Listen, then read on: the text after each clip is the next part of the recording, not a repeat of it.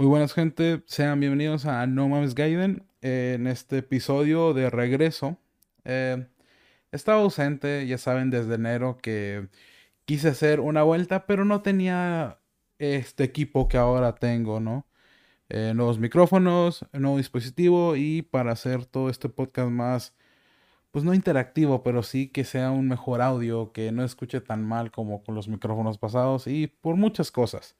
Eh, dar excusas creo que está de más. Eh, mejor vamos a empezar con lo que tenemos el día de hoy. No quise regresar solo a dar este primer podcast. Estoy aquí con un invitado, un invitado del cual ya he colaborado para su canal. Pueden ir a ver ese video. Es largo, pero lo pueden ir a ver. Son las mejores luchas del año, donde estamos con gente de Time to Fight y con el Punko. Eh, mi amigo es que crea contenido sobre luchitas también y que es un experto en la creación de caos para los videojuegos de lucha libre. Señores, señores, Caos Steven está aquí. Muy buenas, Caos. Epa, ¿qué tal, Gaiden? Un placer estar aquí en No Mames Gaiden. aquí en tu episodio de regreso. Qué genial nombre, por cierto. Y, claro, vamos a hablar de luchitas. Muchas gracias por la invitación, por ser en, esta, en este nuevo inicio, en esta nueva temporada, le podríamos llamar. Y gracias por tomarme en cuenta. Vamos a hablar de algunos temas de las luchitas que les puede interesar. Entonces, aquí para todos los gustos y, vamos a darle, ¿no?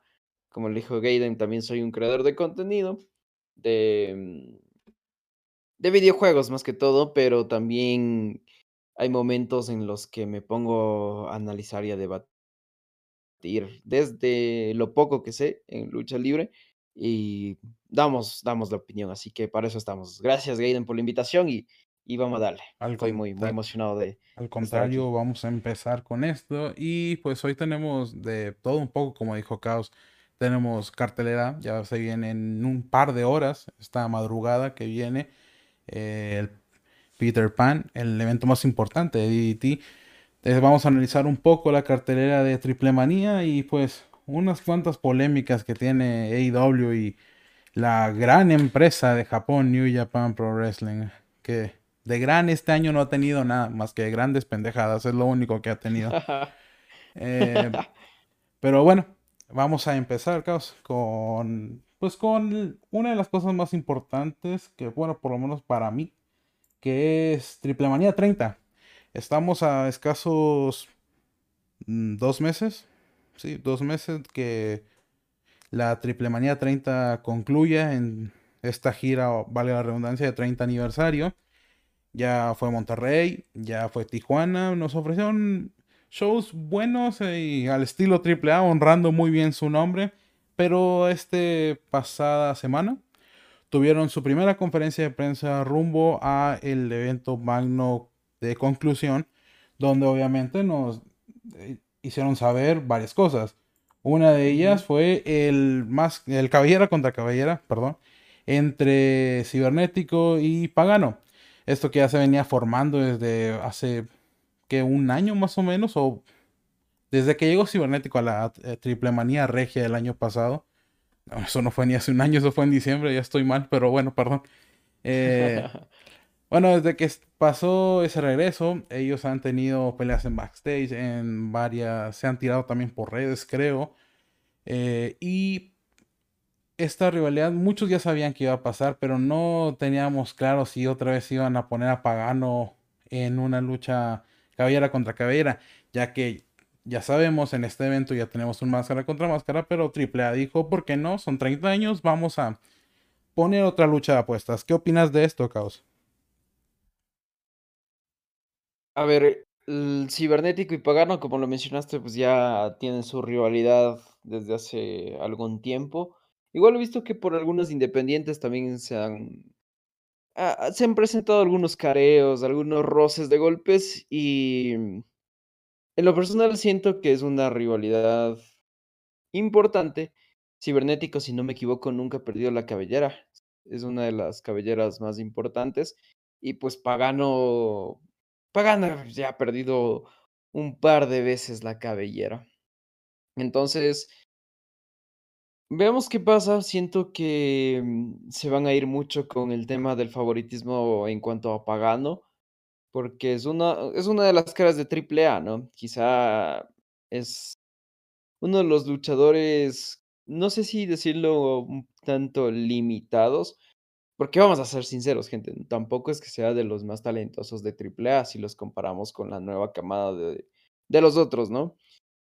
Y pero hay que aceptar que tiene mucho carisma, tiene mucho su personaje, eh, conecta mucho con la gente, ¿no? Y quizá por eso se puede se puede ir en cuantos puede influenciar mucho el resultado. Y por otro lado, tenemos a un cibernético que ya es leyenda de Triple A, ¿no? Y es leyenda de la lucha libre mexicana, que si bien es cierto, no está en su mejor forma física, ya no es el mismo cibernético de antes, pero todavía tiene esa esencia, esa esencia rebelde que lo caracterizaba hace años atrás, ¿no? Hace por épocas del 2009, 2008, por ahí. Eh, puede ser un choque interesante, no sé si preocuparme o alegrarme por el tema de de de las intervenciones y todo este buqueo que siempre se maneja de en Triple A. Esperemos que sea un choque limpio, aunque lo dudo porque, mm, ya sabemos que posiblemente los Vipers o los nuevos Vipers puedan entrometerse en la lucha y ensuciarla, aprovechando que es un combate sin descalificación. Y bueno, eso es como que un poco predecible, ¿no? Eh, buqueo básico de Triple A.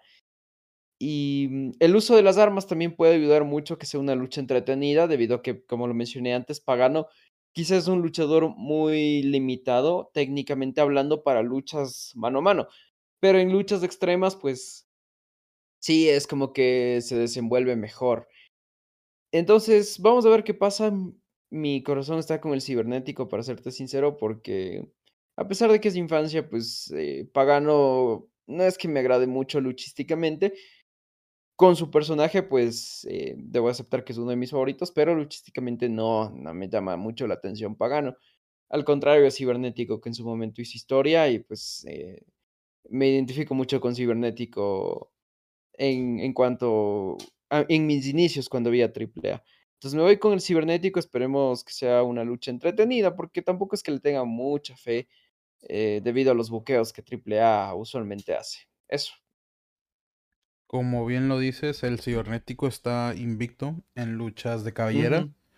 Ha perdido la máscara, obviamente, pero creo que la que yo más recuerdo es la lucha contra el perrito en Triplemanía, la cual ganó él. Ujú. Y pero también recordemos que Pagano viene de ganar también cabelleras en Triplemanía. Le quitó la cabellera a Chessman en esa Triplemanía sin gente. Ajá. Y creo que ya es la única que ha ganado. ¿Alguna vez le ganó la cabellera a Nicho el Millonario? No recuerdo muy bien. O Nicho se la ganó a él. No, tampoco, no no no recuerdo, Creo, creo que fue algo así. googlear. Y estoy más seguro que Nicho se la ganó a él.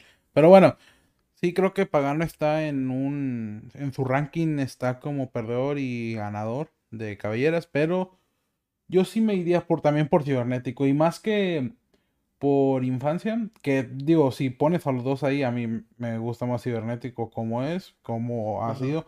No, como bien lo dices, no es lo que era antes en cuanto a entretenimiento. En lo que pues podía hacer en el ring, antes se desempeñaba un poco más. Era muy poco lo que tenía de Arsenal, pero se desempeñaba más.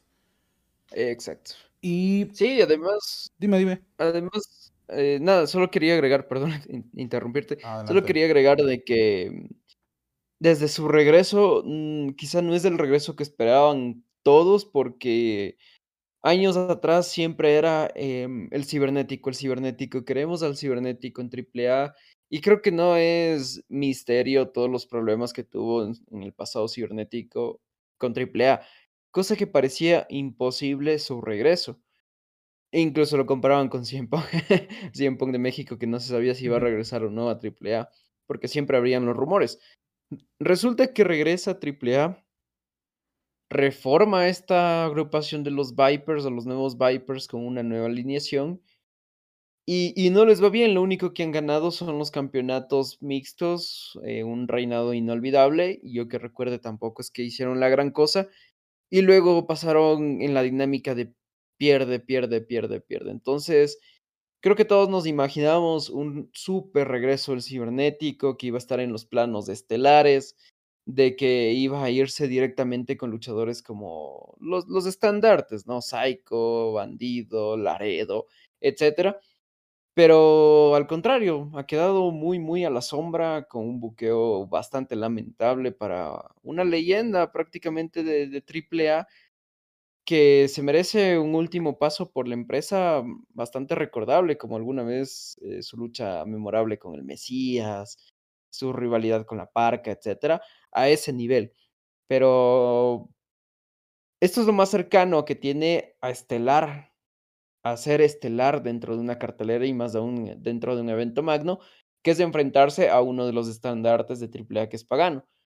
Y como lo mencioné, la cabellera de Pagano de Pagano ya está un tanto quemado, pero también hay que destacar ahorita que me haces acuerdo, Gaiden, que ya ganó la cabellera de de Chessman, entonces ya viene ganando una cabellera y si gana la cabellera del Ciber, pues a pesar de que es una de las cabelleras más importantes, más valiosas de la lucha libre actualmente, pues sí, sería un tremendo trofeo y una tremenda humillación para el Ciber. Entonces yo espero que sí le hagan ganar al cibernético, tomando en cuenta el valor de su cabellera y también tomando en cuenta que si Pagano pierde la cabellera, pues es como que no, no, no pasaría nada, a excepción de que mm, los fanáticos de él quizá no, no estén eh, felices o, o con el agrado de ver a Pagano caer la cabellera nuevamente, pero es una rayita más al tigre, creo que no afecta.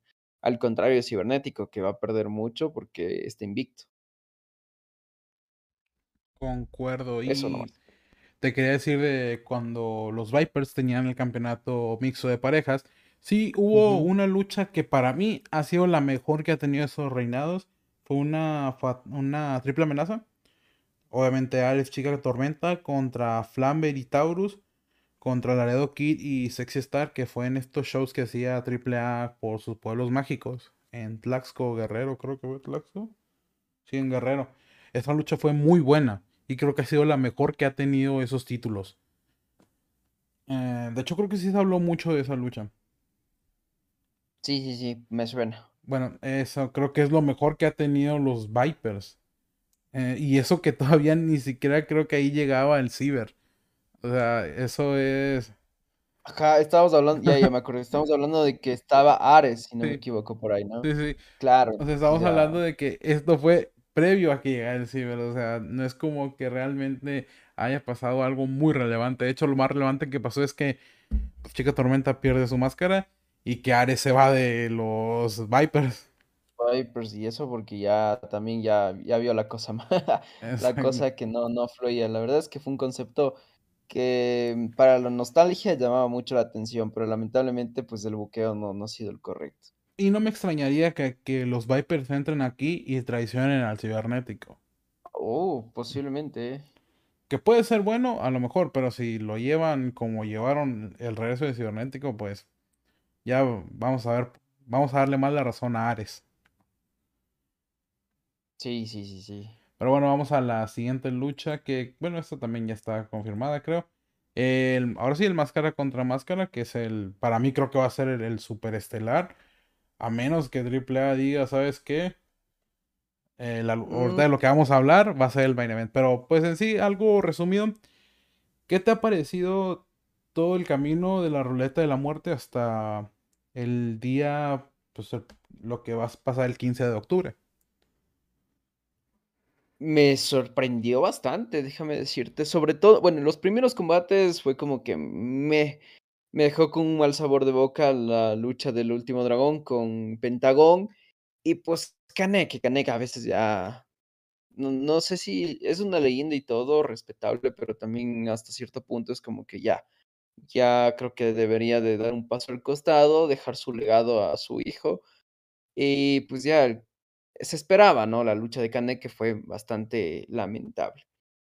Creo que son lo los 2 puntos más bajos de la ruleta de la muerte, de ahí la primera ronda estuvo lleno de sorpresas, no luchísticamente hablando, sino que en cuanto a resultados, porque nadie se esperaba de que Pentagón, por ejemplo, siga en la ruleta, o de que el mismo Psycho pierda contra Canek, etcétera. Eh, Elia Park también yo pensé que iba a seguir un poco más de tiempo en la ruleta de la muerte.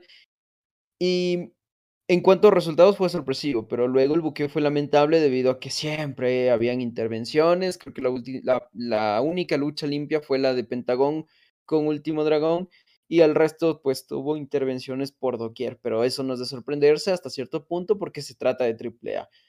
Pero mm, también hubieran respetado el hecho de que son combates muy importantes dentro de la ruleta de la muerte donde se está jugando una máscara.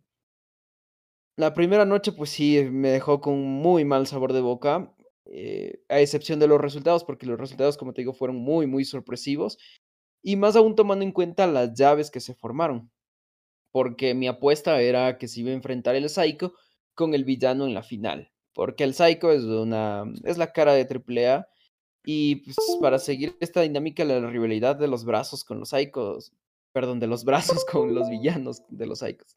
Y hablé, ya metí a los Psychos, pero, eh, de los de los villanos con los brazos. Pensé que iban a seguir esa dinámica, incluso para llamar un poco más la la atención de del público y también en en arenas independientes, como en la arena de Naucalpan, últimamente se estaba dando esto se estaba reviviendo esta rivalidad, ¿no? De Sí, los con brazos y los los con los hermanos de este Psycho.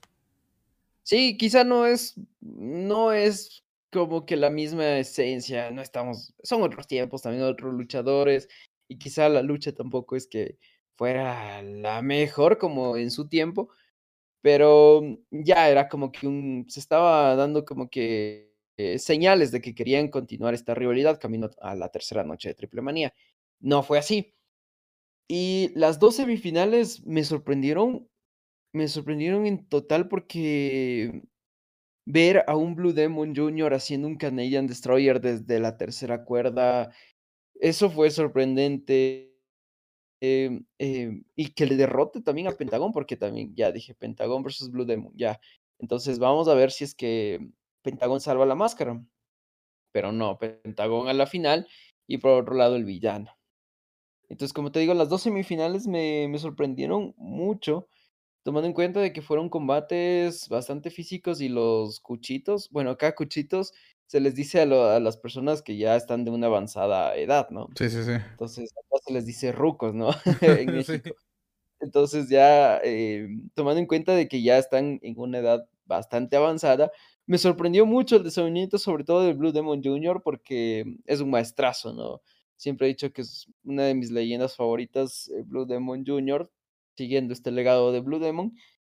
Y por otro lado, el villano, que si bien es cierto, se le notó lento, pero le ayudó mucho el hecho de que so eran luchas sin descalificación y fueron luchas entretenidas. En lo personal, me entretuvieron bastante luchísticamente o técnicamente, no podremos destacar muchas cosas, pero sí sí fueron combates entretenidos que sorprendieron que sorprendieron. Y llegamos a la final, pues, tenemos a Pentagón versus Villano, eh, siendo que es un poco predecible, tomando en cuenta que todos los villanos perdieron la máscara y falta solo el cuarto a que pierda la máscara. Y también tomando en cuenta de que Pentagón, pues, es un luchador muy joven y es uno de los mejores luchadores y uno de los luchadores más populares que tiene México actualmente. Y también tomando en cuenta que tiene contrato con AEW. No sé hasta qué punto AEW quiera que pierda la máscara, tomando en cuenta también que en Estados Unidos esta cláusula no es tan válida. Allá en Estados Unidos tranquilamente te vuelven a poner la máscara y no ha pasado nada. Al contrario de México, que pues pierdes la máscara, no te puedes volver a poner en tu vida dentro de un combate una máscara. Al menos de que sea simplemente como lo hace el Doctor Wagner, ¿no? Así ocasionalmente. Bueno, ahí creo que todavía sigue la norma de si pasan 10 años, ya te puedes enmascarar con otro Ah, nombre, ¿ya? con otro nombre. Ah, Esa es la norma que yo conocía en la comisión de box y lucha, que es después de 10 años, pero con otro nombre. Ah, bueno, claro, con otro nombre, no pero es que mismo. ya no es como que claro, entonces ya no es lo mismo, ¿no? Exacto. Entonces, así te quieres poner el Pentagón, yo qué sé, Cero Miedo, etcétera, no va a ser lo mismo y y es bastante tiempo. Y como te digo, pues el Pentagón es uno de los luchadores más conocidos dentro a nivel mundial, no solo en México, a nivel mundial, debido a AEW y a su paso por otras empresas.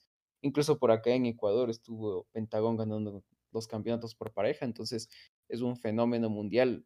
Y como te digo, no sé hasta qué punto les le beneficia a obvio de que pierda la máscara. Y también a la gente, no sé no sé. Siento que el villano ya no tiene mucho que perder, porque el villano ya tuvo su carrera, quizá fue, mm, el villano que más pasó desapercibido de toda esa camada de villanos, los villanos originales, ¿no? Y es el es el único que falta que pierda la máscara. Entonces, me voy por Pentagón.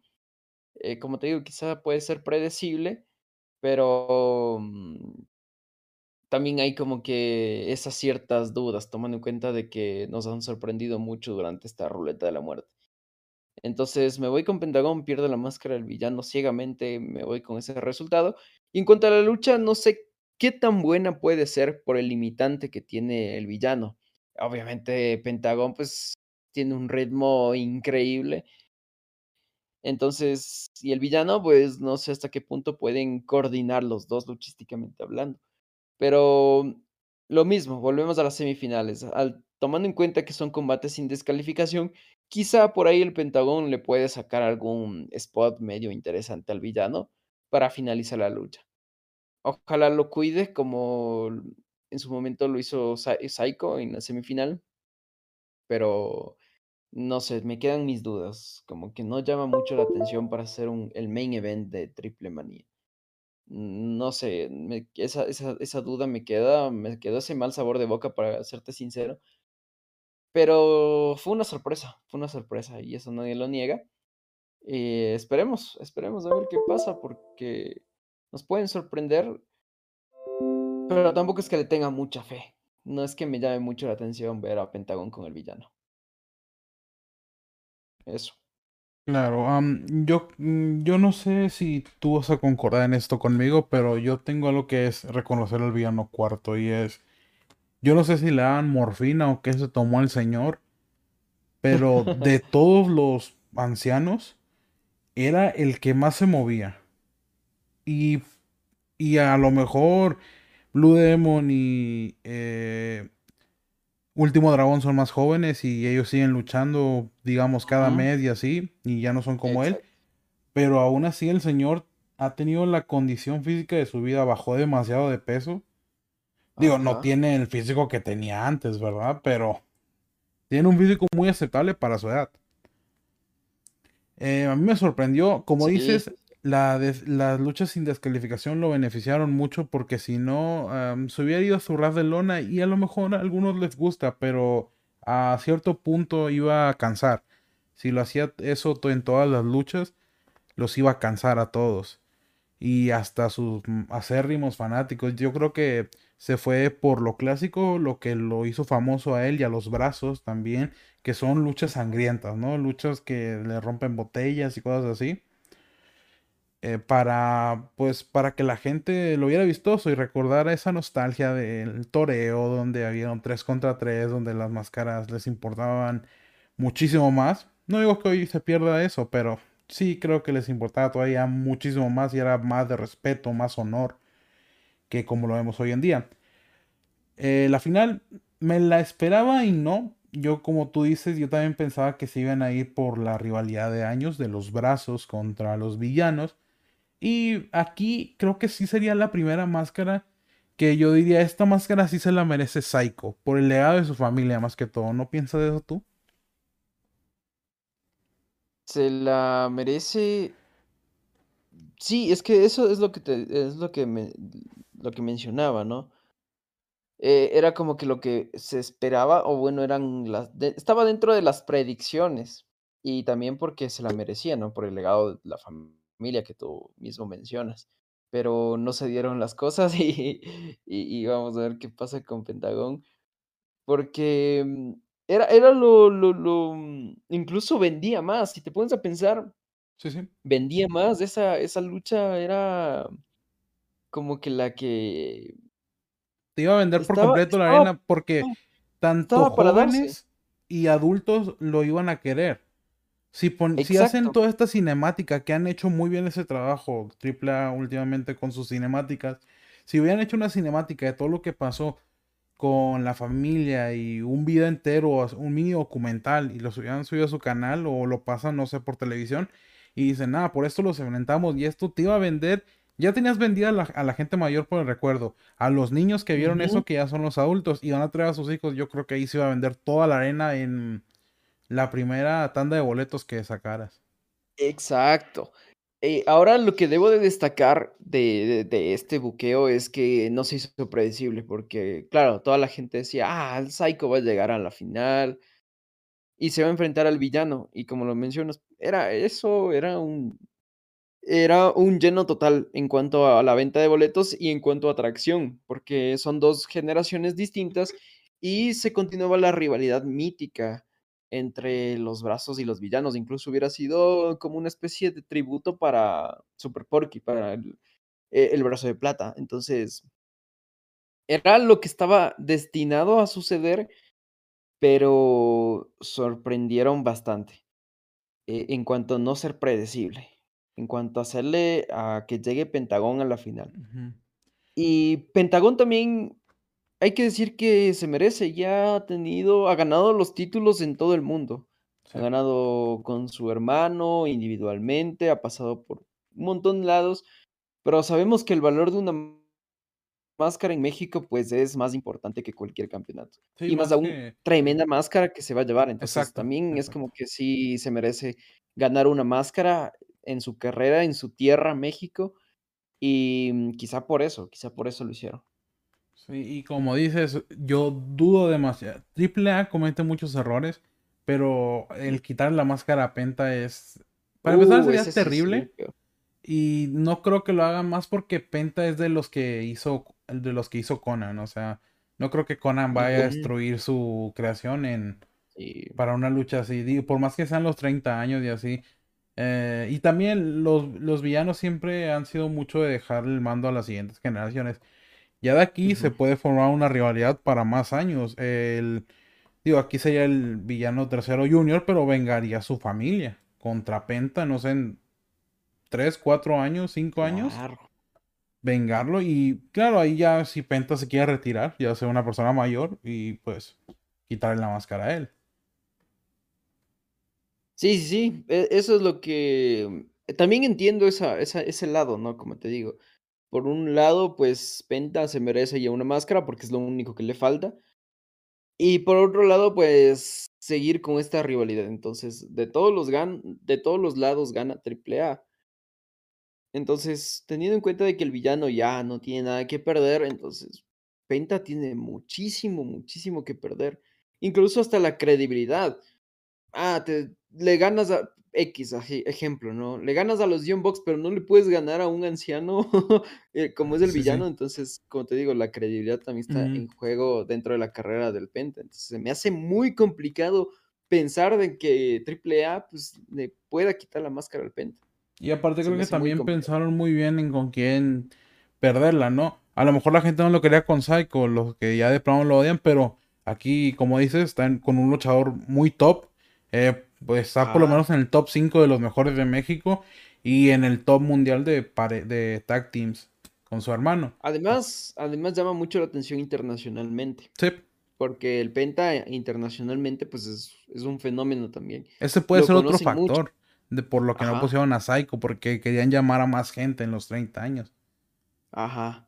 Eh, analizándolo mejor, pues sí, eh, puede ser un factor como te digo, ahorita teniendo en cuenta de que se están haciendo las transmisiones por Fight y ya llega a Estados Unidos, pues en Estados Unidos todo el mundo conoce el Penta, entonces sí o sí van a querer ver esta lucha del Penta, porque simplemente es uno de los Lucha Brothers.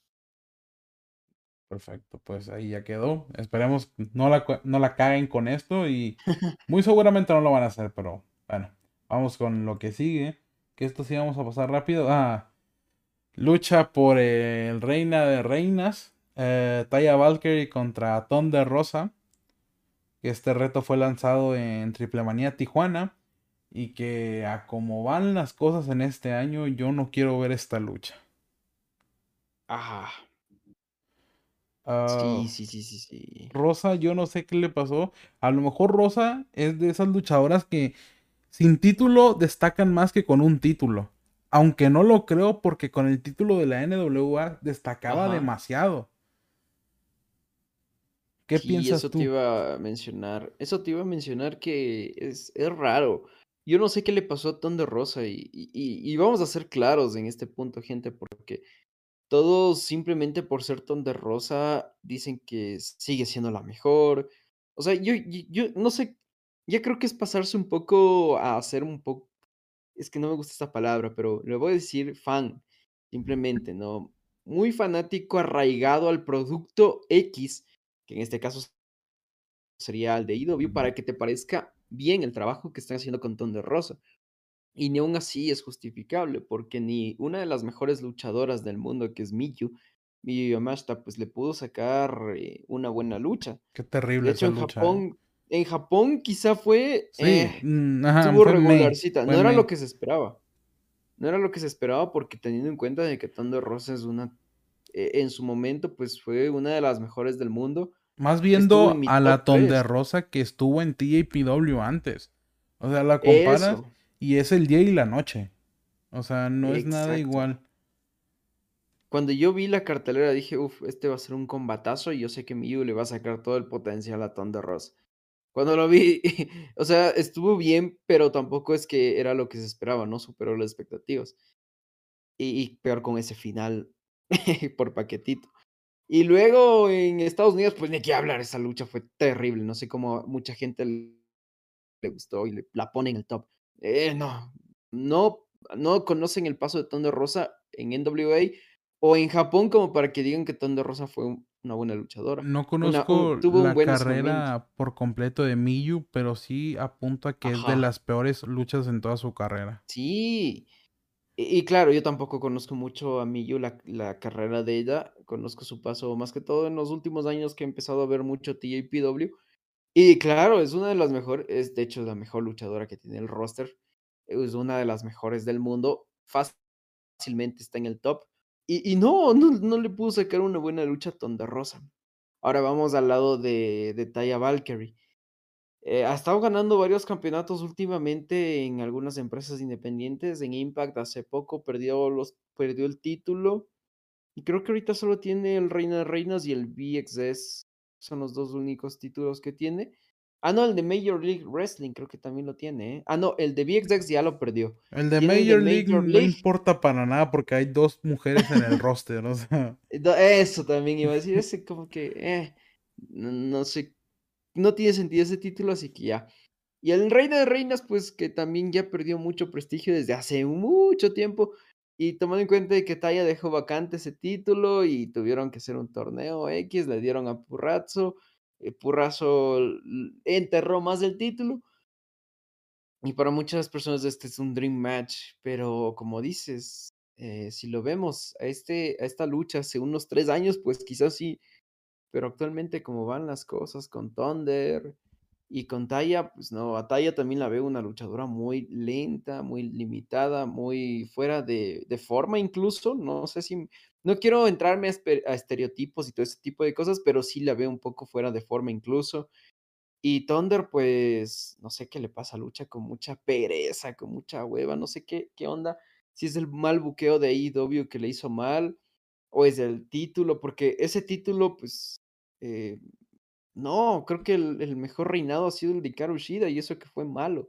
O a lo mejor es todo mezclado, tanto el buqueo y que el buqueo ya la puso mal. y la aburrió, ajá, la aburrió y es como que ya lucha porque es su trabajo y le toca.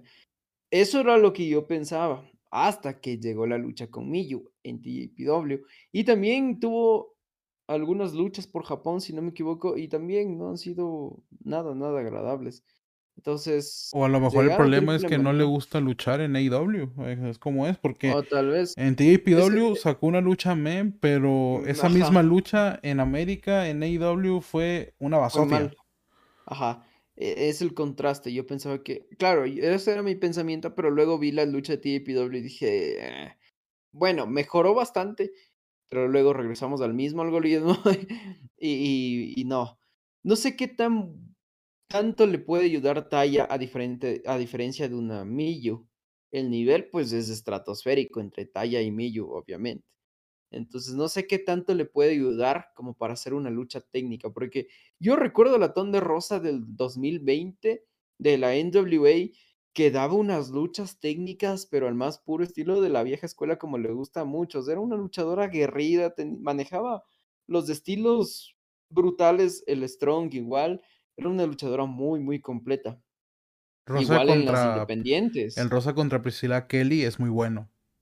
Ajá, en las independientes, hace poco que ganó el campeonato de Warrior Wrestling, el nivel también lo mantenía en un muy alto nivel, pero luego dejó vacante el campeonato de Warrior Wrestling, llegó a AEW y fue en ascenso poco a poco su, su nivel. De hecho, la Fue en descenso, única. perdón. La lucha más mala que tuvo fue contra Ember Moon.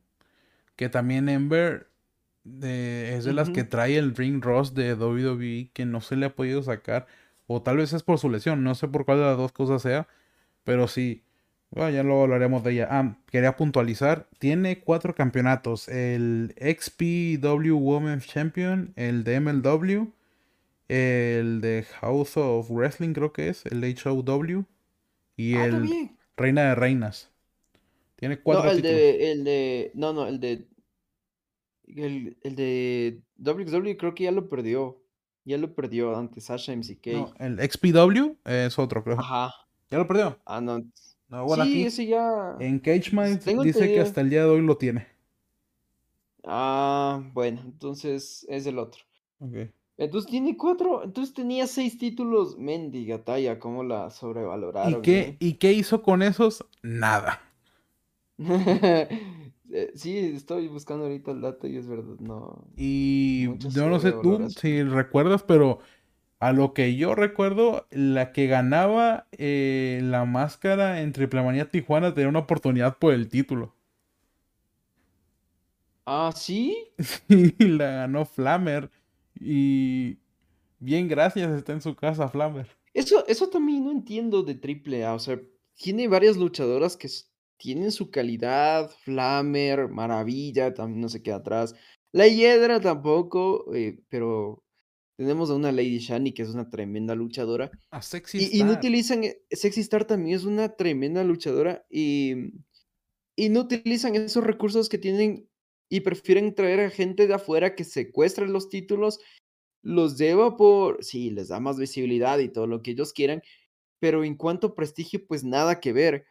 Pasó con Deona, pasó nuevamente con Taya y, y, esta lucha, como te digo, no sé qué tan buena puede ser a tal grado de que puede ser un desastre como lo fue el Lady Shani versus Deonna Purrazzo. Entonces, no, no sé, no, no sé qué esperarme. La verdad es que hay mucha expectativa de esta lucha, pero yo no le tengo fe, para serte sincero. Sí, es un Dream Match y todo lo que, lo que la gente quiera, pero mm, no, no, no, no le tengo mucha fe, para Tienes toda la razón. Es un Dream Match porque nos va a dormir, nos va a dar sueños a lucha. Pues es un Dream Match. Sí, sí, sí, No, pero no por bueno, otra cosa. Yo me hubiera, hubiera preferido que le quitaran ese título a Taya y fuera Sexy Star y Sexy Star se enfrentara a Tonda Rosa, que sería más, mm, por lo menos Sexy Star hubiera llevado más la lucha, pero aquí no sé quién de las dos va a llevar la lucha. Sí, es que eso te digo, mm, lo- en cuanto a nombres, se están dejando llevar mucho por el tema de, de- de ser comerciales. Ujú. Volvemos a lo mismo que mencioné antes, ¿no? Thunder es muy conocida y Taya también en Estados Unidos, entonces creo que quieren llamar la atención por ese lado a la fuerza, a la fuerza, pero no sé qué tan bueno sea al final de la historia. Pues por el bien de todos, esperemos que por lo menos entretenga esta lucha. Sí, esperemos. Sí. Ajá, esperemos que sea algo entretenida, pero eso sí, ni Miyu, que, que es una de las mejores del mundo, le pudo sacar una buena lucha a Thunder, pues no sé qué tan bueno puede hacer esto con Taya. Pero en fin, Y siguiendo hablando a la de gente le mu- gusta. mujeres en triple manía, eh, Conan en una entrevista con Hugo Sabinovich había dicho que van a traer a una luchadora que acaba de salir de WWE y que nunca ha venido a México. Para ti, ¿quién crees que sea? Que salió de WWE y nunca ha llegado a México. Muchos dicen que es Sasha Banks, yo lo veo como una tontería. A lo mejor puede ser, Eh, yo no creo. A lo mejor porque creo que es la, la, la más reciente que ha salido y que nunca ha estado en México. Pero no sé si soy yo. Ella se fue y dejó los títulos y no ha vuelto a la empresa. Más no sé si ella ya no tiene contrato. Claro, es un buen punto.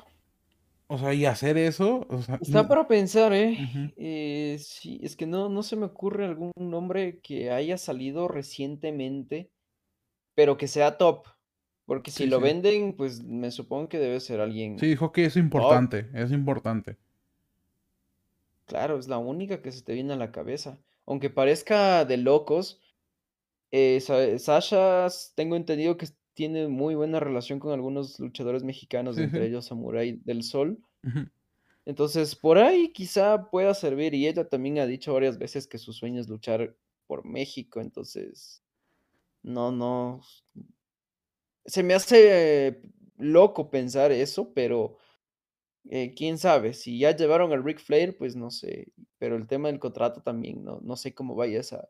Es que es muy confuso todo este tema porque nunca, todos los medios tienen una diferente versión. Incluso se habló de que posiblemente regrese Sasha. Con este No con el mandato. regreso de Triple. H. Entonces, no no se me ocurre algo alguien más, Y es que está difícil porque una luchadora top y que acaba de salir y es que ella no salió, pero hablemos de otra y quién es top que acaba de salir. No, nadie, eh, ni en NXT hay alguien así como para venderla como top, Mm, top. No sé si Ember Moon, no sé. Pues es que no acaba de salir, ella va a cumplir su año, ¿no? En sí, pero diciembre. ya ella ella sí ya no tiene nada que ver con la empresa, entonces, de hecho, es posible por lo que está en AEW, entonces la alianza, Ojo que estas declaraciones fueron antes de los despidos de ayer de NXT UK, pero dudo demasiado que Conan quiera traer a Ah. alguien de UK para acá. No, porque claro, nadie las es difícil, si en ni en el mismo territorio estadounidense las conocen, imagínate en México. Pero bueno, a ver quién será. Si es Sasha Banks, que bien por ella. Y si no, pues ni modo. Vamos a esperar a ver quién es. Vamos a la siguiente lucha. Que es... eh, ¿quién debe ser el retador por el megacampeonato de AAA? El hijo del vikingo contra Who. Em, Rey Fénix. Nadie Si más. no es Rey Fénix, pues me voy a decepcionar mucho porque han ya están creando la rivalidad, incluso han han forzado esto de querer ponerlo al hijo del vikingo como rudo.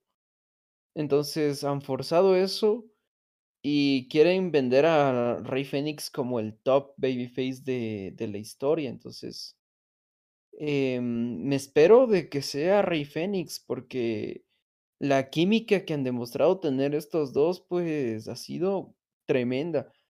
Entonces, salvaron el el verano de escándalo los 2 solitos. Entonces, mm, igualmente en en luchas por equipos han demostrado tener una química increíble. Entonces Posiblemente sea Rey Fénix, además de que han estado construyendo esa historia efectivamente. No sé por qué no lo anunciaron directamente una lucha por todos los títulos, ¿no? Que sería lo más lo más obvio. Pero ahorita con este regreso de Kenny Omega, ay no, hombre, puede ser que incluso Kenny Omega pueda salir al fin de cuentas. Yo esta lucha me gustaría más cuando Kenny esté al 100 y por lo que Kenny dijo, que él quiere luchar pero en Monterrey, o sea, no quiere luchar en Triple Manía en Ciudad de México. Por algo ha de haber querido eso, a lo mejor le aplauden más en Monterrey que en Ciudad de México. Pero él claramente lo dijo, quiero luchar en Vikingo, con Vikingo en Monterrey. Por eso es que no lo vería tan viable, pero también es algo muy relevante. Y realmente si quieren, hac- quieren hacer esa lucha con Kenny como está, eh, esa Dream Match va a ser una excepción. Eh, sí, posiblemente, Va a ser una posiblemente. excepción dependiendo de los ojos que lo vean, ¿verdad? Si lo ve el super fanático, va a ser la mejor lucha en la historia de AAA. Ajá, uh, eh, y sobre todo los fanáticos de Kenny Omega, hermano. Esos son una joya porque de todo le ven bueno. Pero, mm, Sí, de ley, van a ver como la mejor lucha de la historia, pero siendo ya realistas, pues no, no puede ser, no, es un dream match que eh, deberían aguantarse un poquito, pero es triple manía, entonces... También no vería loco a un Psycho vikingo. ¿Y, ¿Y Psycho no está todavía programado para, para alguna lucha? No, de hecho él era como maestro de ceremonias ahí en la conferencia de prensa y por eso muchos dijeron que un vikingo contra Psycho porque cuando estaban diciendo del oponente sorpresa, Psycho dijo que si querían él se apuntaba. Mm, interesante y tomando en cuenta de que Psycho pues como es la cara de AAA, no sí y, y además creo que uno de los sueños raros para tanto para Dorian como para Conan es hacer un Kenny Omega versus Psycho, entonces tiene sentido. Posiblemente, hay tres. Eh, Rey Fénix por toda la rivalidad que se ha venido construyendo, que sería lo más lógico. Además de que podría ser el combatazo de la noche, fácilmente. Rey Fénix y el hijo del vikingo. Kenny Omega, porque es Kenny Omega, es, es, el nombre más comercial de los últimos años que ha tenido AAA. Y Psycho porque es la cara, entonces están estos tres nombres y ¿por qué una fatal de, por qué no una fatal de cuatro esquinas? Eh? pero no, hombre, eso no va a pasar, pero eh, sería interesante ver algo así. Pero están entre los tres nombres. Lo lógico sería Rey Fénix. Y yo le apunto más a Rey Fénix, la verdad. Exacto. Yo diría también igual los tres que dijiste, pero me inclino un poquito más a Psycho porque creo que estar en esa ceremonia y andar diciendo muchas cosas del megacampeonato, sí como que lo está llevando más por ese camino. Me molesta, la verdad, ¿no? Creo que sí le deben dar una oportunidad. Digo, al final, como dices, es la cara, o sea, porque nunca ha tenido la oportunidad de hasta ganarlo. Sí creo que ha tenido contra el Tejano, o solo fue máscara contra cabellera. Creo que solo fue máscara contra cabellera. Sí, solo fue eso. Ah, bueno, o sea, alguna vez va a tener que tocar el título. Digo, siendo la cara y que no toque el título, qué bueno por él. Pero también estamos en México, ¿no? Donde el título no es como que lo más claro, preciado. De hecho, claro ejemplo es el buqueo que ha tenido Hijo de Vikingo. Qué reinado para más lamentable. Y pues sí, ha dado algunas buenas luchas, pero la credibilidad como campeón, pues no, no la construyeron para nada. Como te digo, a tal grado de que ahorita lo quieren vender como rudo, entonces, no, y el hijo del vikingo para nada, no, no tiene ni el aspecto de rudo. no. Él es el babyface, top babyface. Ajá.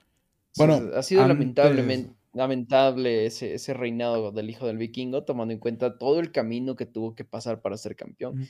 Él es, la historia de él es el, el, perfecto underdog que llega a la cima. Sí. Pero cuando llega, pues lamentablemente no cumple las expectativas.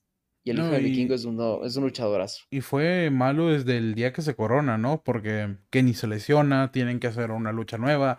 Luego, durante su reinado, él se lesiona. Y hasta parece que todo estaba contra él, ¿no? Porque creo que fue en verano de escándalo donde tanto, no sé si la inactividad de Johnny Caballero y mezclado con el clima, con una arena a techo abierto, donde está todo el ring mojado, de que ellos no podían hacer nada literalmente, eh, pues ahí ves cómo todo estaba en contra de Vikingo. A lo mejor pues, es la primera vez de él. No creo que sea la única vez que tenga el título, pero esperemos y pues vaya mejorando mientras lo siga teniendo. Sí, sí, sí, porque el talento lo tiene. Sí. Es, ah, impresionante. Antes de que se acabe lo de AAA, también en la misma eh, entrevista con Hugo Sabinovich, Conan dijo que hay otras dos sorpresas aparte de la luchadora un tag team internacional que nunca ha, no sé si no ha ido a México, creo que no ha ido a AAA, pero es muy conocido internacionalmente y un luchador top de AEW, pero que no es ni CM Punk ni Chris Jericho. Creo que dijo que tampoco oh. Chris Jericho. Eh, a lo mejor sí, yo sí vería algo de Chris Jericho por México. Aunque no sé qué tanto, porque Jericho creo que no estuvo en AAA. O sea, él es CMLL. ajá, es CMLL. Y yo la pareja, por, estoy por seguro que son los Briscoe. Eh, sí, sí, sí, sí. Los Harris, no mentira. Digo, Eh, lo dice a risa, pero si no estuviera Hardy este Jeff como está, sí los hubieran traído y hasta el campeonato les dan. ajá, hasta los campeonatos les dan. Ajá, es verdad. Eh, sí, creo que lo más lógico son los Briscoes. De hecho, pero mencionas de que nunca han estado en México, ¿no? Ellos sí han estado en México algunas veces. No, no, creo que en el tag team no era de que no han estado en México. Creo que Ah, dijeron ya. que no han estado en AAA. Ya, entonces sí, posiblemente sean los Briscoes. Creo que es ahorita el- uno de los tag tops. Em, ¿FTR están programados o todavía no? Tienen que Se me hace estar. raro de que- Sí, tienen que se estar me hace ellos. raro que no estén programados, porque sí. También cabe aclarar la- que es la primera conferencia de prensa, creo que van a ser tres. Ajá, entonces sí, deben de programarlos más adelante. Y sería interesante nuevamente ver contra los Briscoes, tomando en cuenta de que mm, han dado dos de los mejores combates tag teams del año en Ring of Honor. Entonces, quizá también quieran vender el evento con, con esa Yo parte. creo que van a ser una triple amenaza Briscoes, FTR y hermanos Lee. Y los hermanos Lee, sería interesantísimo. Ajá. Y creo Sí, que sí, sería una sí. buena combinación, ¿no? Entre los tres estilos. Ajá, porque te pueden sacar spots aéreos, spots, Brawlers. yo qué sé, ajá, brawlers rompiendo mesas y todo ese tipo de cosas. Entonces sí, es una muy buena combinación hacer una triple amenaza con los tres equipos. Eh, probablemente pase. Sí, los Briscoes tienen mucho sentido. Y en cuanto al luchador top de AEW, ¿quién crees que sea? Yo me voy a arriesgar y creo que voy a decir eh, Brian Danielson. Sí, sí. Yo también iba a decir lo mismo. Brian Danielson, creo que es, si lo venden como top, eh, CM Punk creo que es el, es, es el sueño de ellos, pero ahorita no sé cómo esté CM Punk. Y por el otro lado, pues ya dices que no es Chris Jericho. Entonces, creo que puede ser Brian Danielson. Adam Cole no está ahorita al 100 tampoco, está lesionado, entonces sí, me voy por Brian Danielson igual. Igual Eh, también no creo que pudiera punto. ser Moxley. Hangman. ¿Por qué no? Eh, o Moxley. Eh, Estoy entre Moxley, Hagman o, o Brian Danielson. Creo que los tres voy más por Brian encajan. Danielson. Sí, creo que en un top del 1 al 3 sería Danielson, eh, Hangman y Moxley.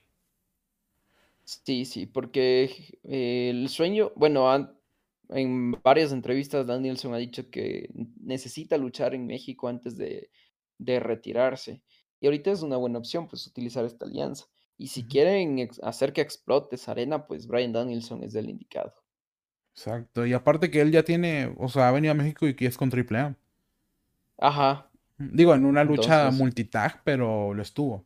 Creo que está más relacionado con la empresa que con el CMLL. Que en algún punto va a llegar al CMLL él también, pero. O si no, en las indies contra. Porque él quiere luchar contra Blue Panther. Uh, pero qué tan, ahorita a estas alturas de la vida, qué tan factible es eso, ¿no? Pero sí, podría ser interesante. Mm, como te digo, creo que me voy por Brian Danielson. Le Ok. apuesto a Daniel Bryanson. Apuesto mi dinero a Danielson. Sí, sí, también. Bueno, aquí cerramos con AAA. Vamos con el tema que sigue. Que si no estoy mal es. Ah, el ya autodenominado hoy en día mejor en el mundo. El señor CM Punk. Que más que, bueno, hizo su regreso hace dos semanas en, en Dynamite. Sí, hace dos semanas. Bueno, eh, de ese miércoles que pasó al miércoles pasado hizo su regreso. Este miércoles pasado eh, dio una promo para enfrentar al campeón interino de la empresa, que es John Moxley. Pero eh, no vamos a hablar de eso. Bueno, sí vamos a hablar un poco de eso porque creo que en algo que, no sé si tú, Caos, estás igual que, que en mi postura, pero el, tanto CM Punk como el chico que vamos a hablar ahorita no regresaron al 100% recuperados. ¿Piensas lo mismo? Sí, está más que, más que obvio que no. Porque es que no sé qué, qué qué tanto tendrá que ver todo este cambio que se está dando en WWE, todos estos regresos que se están dando en WWE con Triple H. No sé hasta qué punto tiene influencia en los regresos forzosos de Tony Khan. Porque, claro, Kenny Omega es, es el top de la empresa y CM Punk, pues, es el top en la fanaticada, por así decirlo. Y casualmente los 2 estaban lesionados y tampoco tenías un Adam Cole ahí en la dentro de tu roster. Bryan Danielson también venía de una lesión. Em, y es decir, todos los los luchadores tops del roster de AEW, a excepción de Moxley, estaban fuera. Entonces, eh, no sé hasta qué punto quiere forzar esto como para hacer competencia del otro bando con WWE. Eh, tiene sentido, tiene mucho sentido, eh, porque, mm, y por otro lado, no. Teniendo en cuenta de que Karrion Kross, todos los regresos que se han dado en WWE tampoco es que sean, uy, los mega tops. No es que causan el impacto como un John Cena, un, yo que sé, un Undertaker, etcétera. Entonces, no sé hasta qué punto pueda ser beneficioso forzar estos regresos. Y más aún como lo hicieron, porque yo hubiera guardado esas cartas para hacerlo en, en su pay-per-view que se viene, ¿no? Es, creo que es el más importante del año para ellos, ¿no? Si no me equivoco. Sí, sí lo Es es. como que el WrestleMania. Sí. Sí, entonces yo hubiera guardado, yo hubiera guardado eso para, para, para después, Para para que hagan el regreso en All Out, porque eh, así como lo hicieron Bryan Danielson, Adam Cole hicieron su debut en All Out, si no me equivoco, si no me falla la memoria. Entonces hubiera sido histórico que haga eso, ¿no? El regreso de CM Punk y de Kenny para All Out. Em, entonces sí se me hizo muy forzoso, se me hizo muy forzoso el cómo hicieron el regreso. A mí se me Eso es hace una parte. más forzoso, per- perdón que te interrumpa. Ajá, dale, dale.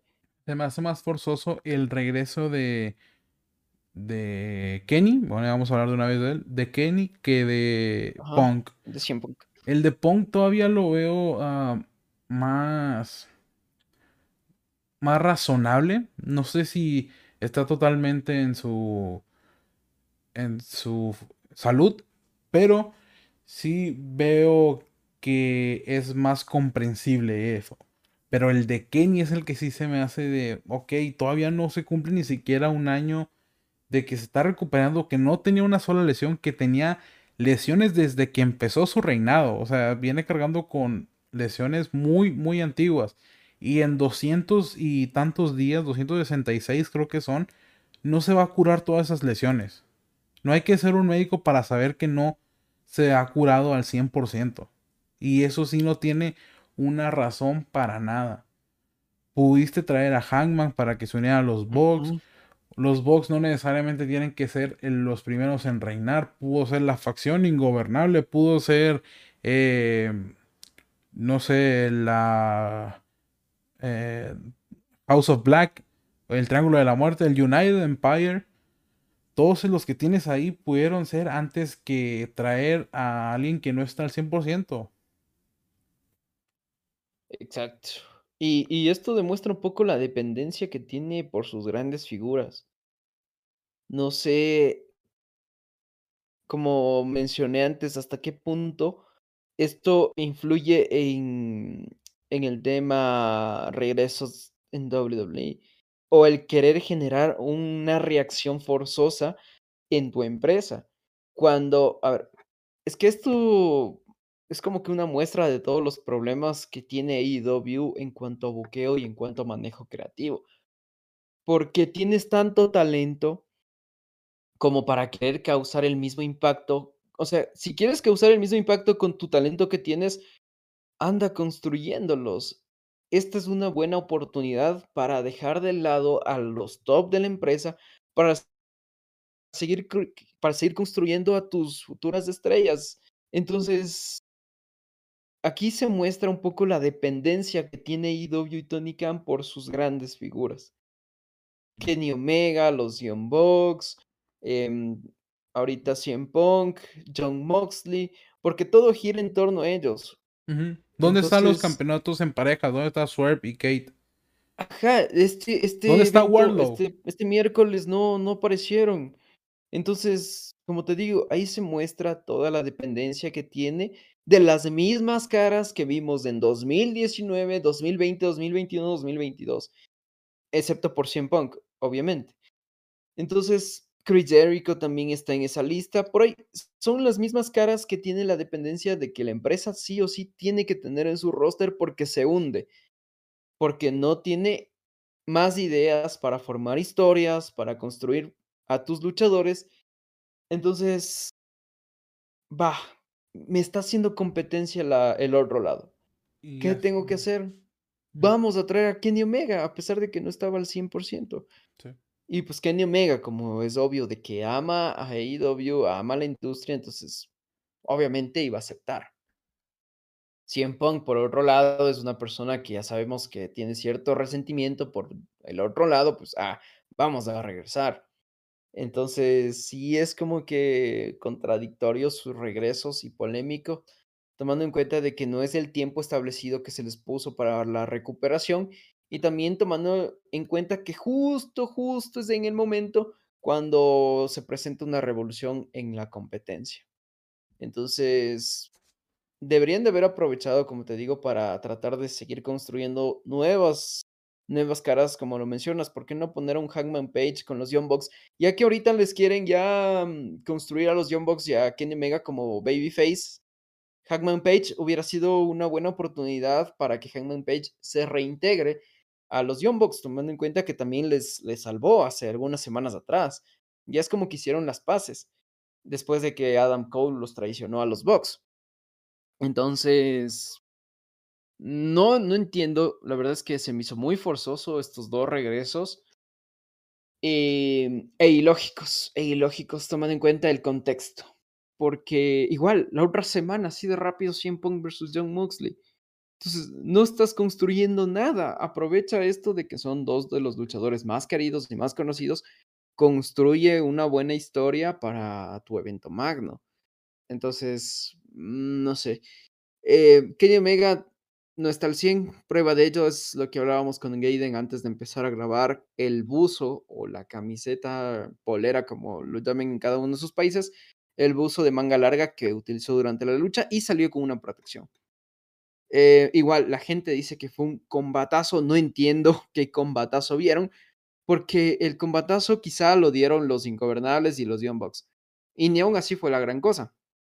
Pero yo a Kenny Omega le vi muy lento, muy fuera de forma, le vi desconectado, descoordinado.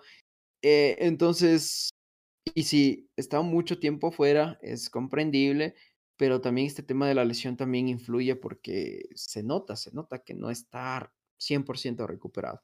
Y qué peligroso jugar con este tipo de cosas porque si no estás al 100, pues obviamente forzar un regreso es peligroso, se te puede lesionar hasta por mucho más tiempo. ¿Y quién pierde más? Pues e es AEW, porque como digo, tiene una dependencia brutal con respecto a a a estas caras, a las caras conocidas de de la empresa. Y eso lamentablemente los fanáticos de AEW no no lo ven no lo ven así. Todos felices por el regreso de Kenny Omega, pero no ven la otra cara de la moneda de que gracias al regreso de Kenny Omega, muchos se van a quedar sin espacio en la televisión. Entonces, em, sí se me hizo muy, muy, una muy mala decisión que Kenny Omega regrese en el contexto en el que estamos, que no pasó el tiempo para recuperarse. Y sobre todo de que, o sea, mm, es un cambio radical, ahorita es babyface, entonces, eh, no sé, es una provoca reacción muy forzada, eh, Tony Khan. Hasta Entonces, cierto eso es. punto te iba a decir que eh, tanto Danielson como Jericho no, mm, no, no han sido tanto el problema como lo son CM Punk o algunos otros, pues, gente que es conocida en WWE y viene a AEW. Pero pues por lo menos ellos están poniendo over a talentos. O sea, ya sea Ajá, Sammy como Guevara. Daniel García. Hasta por ahí podría decirse que Wheeler Utah está eh, ayudado de Moxley, no tanto, pero pues por lo menos están haciendo algo con el. Blackpool Combat Club, ¿no? Yo siempre he creído que el Blackpool Combat Club, desde que Moxley ganó el campeonato, se separó de ellos y es muy aparte de, de ese stable. No sé si tú lo ves así. Sí, sí, sí, sí, ese stable, la verdad es que al principio era como que sí causaba impacto y todo eso, pero luego ya es como que ahorita no sé qué tan creíble puede ser, Mm. porque no sé, a veces se los ve juntos, a veces no, entonces William Regal incluso ya ni aparece. Aparte que Entonces, según quieren separar el Ring of Honor de AEW, obviamente van a seguir sin aparecer, ¿no? Porque Entonces, dos de ellos son campeonatos de Ring of Honor. Ajá, exacto. Es toda esta descontinuidad que siempre le ha afectado a AEW. Siempre, siempre. Y no le hace, no, no, no, no se toma en serio. Entonces, en WWE, claro, hay un problema que se da mucha continuidad, vuelta, muchísima. Acá se da muy poca continuidad. Exacto. Entonces, es, esas son los dos, las dos caras de la moneda. Eh, a muchos les gusta. Yo debo decir que AEW, pues a nivel wrestling, pues sí, es una de las mejores y todo, pero a nivel buqueo, pues sí, deja mucho que desear. Demasiado. Y sobre todo porque no aprovecha todo el talento que tiene.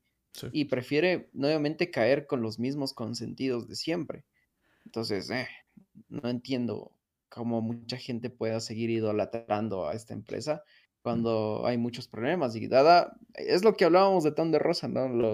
la división femenina pues está por los suelos, la división también. Eh, el campeonato TNT ya es un campeonato de adorno. Este campeonato de TBS pues está con una luchadora que es un tronco que sigue y sigue con su invicto, que, que no tiene ya sentido. Y, y todos se enfocan en, como te digo, Moxley, Kenny Omega, CM Punk, los Young Bucks.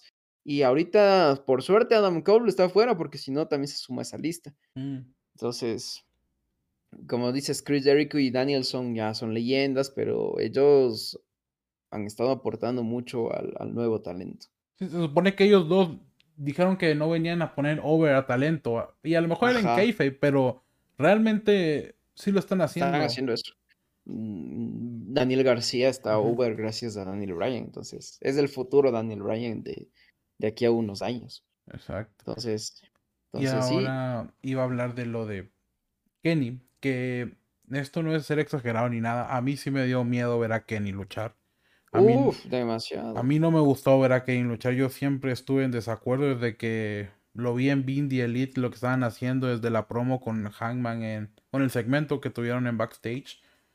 Que vi lo que estaban haciendo, dije, no espero y no cometan ese error y solo sean algunos vistazos, pero al final o sea, lo hicieron. Y como lo vuelvo a repetir, espero tener, equivocarme. Y, y sí, que me digan que soy un pendejo y equivocarme en eso. Pero ojalá y Kenny esté bien. Pero lo que, uh. lo que pasó en ese ring y lo que se vio, lo único que les puedo decir que yo vi como kayfabe fue cuando quiso hacer su tope con Hiro y hizo como que se le olía la rodilla. Eso fue lo único que yo vi que fue kayfabe. De ahí en más se veía que él no quería luchar. Y cuando está haciendo el One Wing Angel, si, si lo pueden volver a ver, se, ve, se le ve la cara de cansado a Kenny. Obviamente, lleva más de 200 días sin subirse a un ring a nivel profesional. Tal vez entrenando sí, pero no a nivel profesional. Y te vas a desgastar mucho porque tienes que tener una condición física que se va perdiendo si vas descansando por mucho tiempo. Ajá. Pero ahí se le veía que todavía no podía levantar ni siquiera bien el brazo para hacer el One with Angel. Eh, en esa lucha, un 10 a Dragon League que se llevó por completo la lucha. Él es el ace de esa lucha. Él es quien la cargó, quien hizo que todos se vieran bien. Y al final él se vio de la fregada porque le quitaron su máscara. Pero pues eso, es uh. historia. Que, que, no sé, eso también, ese tipo de cosas a mí me aturden, me frustran de IW porque, eh, no sé, no sé, no sé.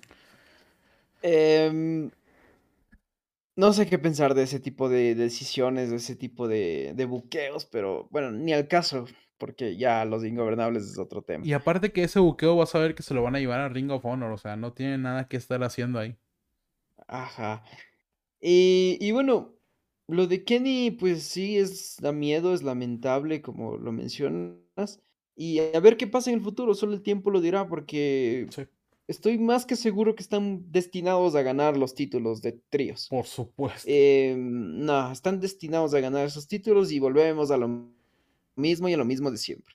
Y, con un Kenny lesionado todavía, entonces. Y que a lo mejor tener, tener a, a The Elite como parte de esa gente que ganó el título Obviamente va a ser prestigioso, pero si quieres si pones por delante el prestigio que la salud de alguien, pues ya vemos cuáles son tus prioridades. Ah, uh, es que eso es- ya está más, más que claro cuáles son las prioridades. Es causar un, una, una reacción forzosa de la Y gente. una reacción momentánea. Y momentánea encima más. Porque para Encima dentro, después de All Out, que yo confío, porque así han sido todos los años después, en lo que lleva IW, que después de All Out todo va mejor. Espero y vaya para mejor todo después de All Out. Espero. Pero si después de ahí no va mejor, pues ya tendrá que convertirse en una empresa que solo la veas por la, alguna lucha que te recomiende. Sí, sí, sí, sí. Ay, Entonces, no, no, no, no, no entiendo qué mismo quieren hacer, la verdad.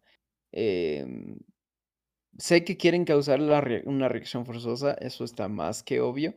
Y sé que también quieren ganar, el- quieren hacer que ganen los títulos, eso también está más que obvio, porque los otros tag teams, los otros equipos, no tag teams, no es como que tienen credibilidad como para ganar. No en AEW. Em, en AEW, ah, claro, en AEW eso es más que... Porque para mí pudiera ganar el United Empire, el Triángulo de la Muerte. El triángulo sobre todo, pero el United Empire no, no creo tanto porque ellos están ahí más que todo para hacer pantalla, ¿no? Para completar, porque son de New Japan y tampoco es que tengan un contrato a tiempo completo con, No, y aparte qué bueno que no están ahí porque la gente, o sea, no saben a qué equipo tienen enfrente. ¡Uh! Tienen un equipazo que ganaron los campeonatos hace poco de, de New Japan Pro Wrestling Strong. Un equipazo que es incluso hasta mejor que los Young Bucks, pero bueno, eso es un tema muy largo de debate que, que los fans de los Young Bucks no pueden aceptar. Antes de acabar con AEW, quiero regresar un poco a CM Punk y pues no sé si te enteraste de la polémica que hubo ayer de él. De que... No, no, no. O sea, no sé si es la que estoy pensando de que quiere salir de AEW. Pues sí, pero ¿sabes todo el contexto detrás? Eh, no, solamente la vi así. Ah, bueno, están, aquí tenemos en pantalla lo que puso Sam Ross de Fightful.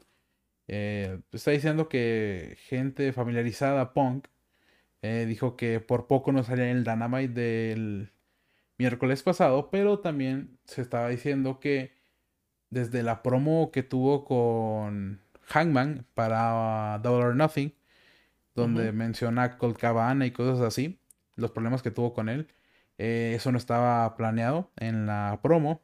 A CM Punk le enojó y dijo que él no tenía planeado eh, perder contra Hangman, que sería algo injusto y que él no iba a perder contra él. O sea que por casi creo que dijo que Hangman era un pendejo. O sea que él no iba a perder con un chamaco pendejo. Es lo que dijo. ¿Qué opinas tú? Mucha gente dice que eso es una falsedad, que no. Yo realmente yo pienso que es totalmente cierto. O sea, sí lo me lo Sí, esperaría de él. sí, es CM Punk, gente, es CM Punk.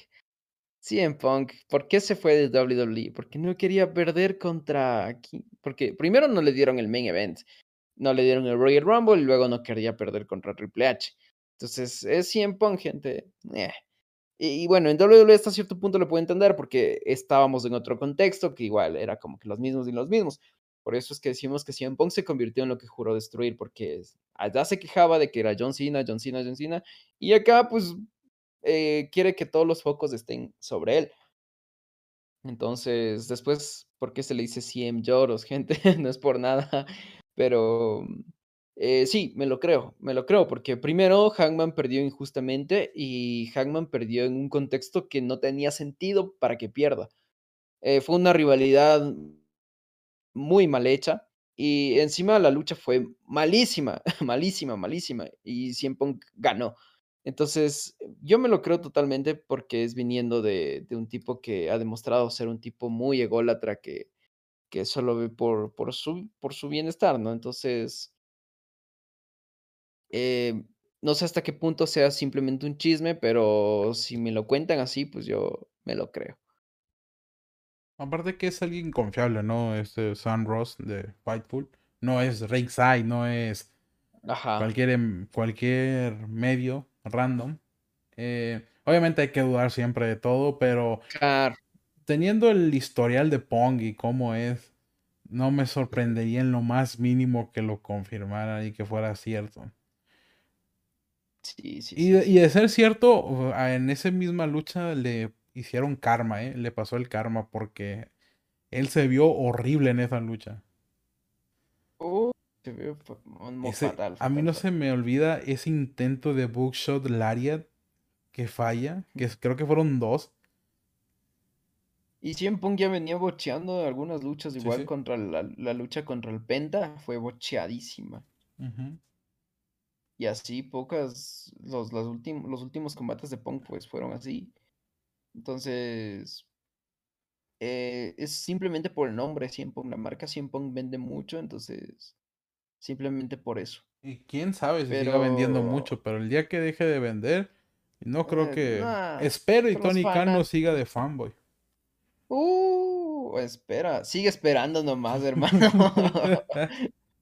Que te vas a quedar tieso si sigues esperando. muy Em, cierto. nah, nah, la gente, la gente ha demostrado ser muy, primero de poca memoria y segundo, em, muy fanboy de, de estos nombres, ¿no? Entonces, debido a esto, AEW se ha convertido en un, eh, en, en un, ¿cómo se dice la, el término? Lugar muy Pero tóxico. No, no, no, es un, es un lugar que simplemente va guiado por los fanáticos. Es un, no es fandom, pero se me fue el nombre, ya me de acordar el término. Ok. Eh, entonces, fanservice, fanservice, Ah, ok, gente. ok, ok. AEW se ha convertido en un fanservice total, en un servicio para el fanático. Y claro, de eso se trata, pero tampoco exageres. Tampoco exageres de darle todo a Moxley y a CM Punk. eh, lo que hicieron con Castagnoli fue una crueldad total, simplemente porque la gente lo quería así. Entonces, mm, igual, eh, les van a dar los títulos de tercias a The Elite porque así la gente lo quiere. Entonces, y hasta cierto punto entiendo que el negocio funciona así, pero tampoco lo vamos a llevar al extremo, como lo mismo que dije antes, ¿no? Dejar a un lado a tus futuras estrellas, no construir nuevos luchadores por darles a los mismos de siempre. Entonces, ese es el problema que tiene AEW, que lamentablemente su booker, su dueño, Tony Khan, es muy, muy fanboy. Es un círculo vicioso que nunca va... Bueno, ahorita no tiene término. Sí, por el momento Espero, no. yo, es yo le deseo lo mejor a IW, eh, porque pues realmente a mí sí me Sí, gustaba, sí me gusta. O no me gusta tanto como antes, pero pues para lo que yo estaba buscando en wrestling de este lado mainstream, de este lado del planeta, pues creo que sea una gran forma de, ¿cómo se le llama esta cosa? Una gran opción. Sí, de hecho, eh, del lado de Estados Unidos, como, como digo, ahorita es en nivel wrestling, pues sí, es de las mejores. Creo que hasta Eh, Impact está siendo más entretenido. Oh, sí, últimamente sí. Pero en cuanto a buqueo en AEW, pues sí es lamentable. Y pues, eh, como volvemos a lo que decíamos, ¿no? Eh, estos regresos forzosos, pues es una gran prueba de ello. Eh, CM Punk y Kenny Omega, simplemente por los nombres que tienen. Pero mm, en cuanto a combates, pues es, es bueno para ver combatazos. Sí, Y hablando de sorprende. algo que se parece totalmente a esto, hablando de nombres y de hacer pendejadas, pues vamos, no, aquí puso una imagen de Kenny Omega, no, eso no. Por eso sí es una pendejada, pero no, no totalmente. Ahora sí, bueno, primero vamos con algo normalón. Vamos a hablar ahora de la empresa de León japonés. Ay, aquí tengo una imagen donde en una noche que pintaba para algo bueno, eh, nos daban un anuncio. Este anuncio era que la persona encargada de pactar las fechas en New Japan, no sé qué se tomó ese día, o amaneció basado, o no sé, pero por primera vez en su vida, en años recientes, dijo, voy a hacer algo bien. Voy a volver a lo que hacíamos antes. Una sola noche de Wrestle Kingdom. Ya no dos. ¿Por qué? Porque nunca funcionó y no va a funcionar. Exacto. vamos a volver solo al día 4 de enero, como siempre tuvo que haber sido, como siempre es en Japón, que el 4 de enero hay como 20.000 fechas de lucha. Bueno, ese día solamente es el día de wrestling en Japón.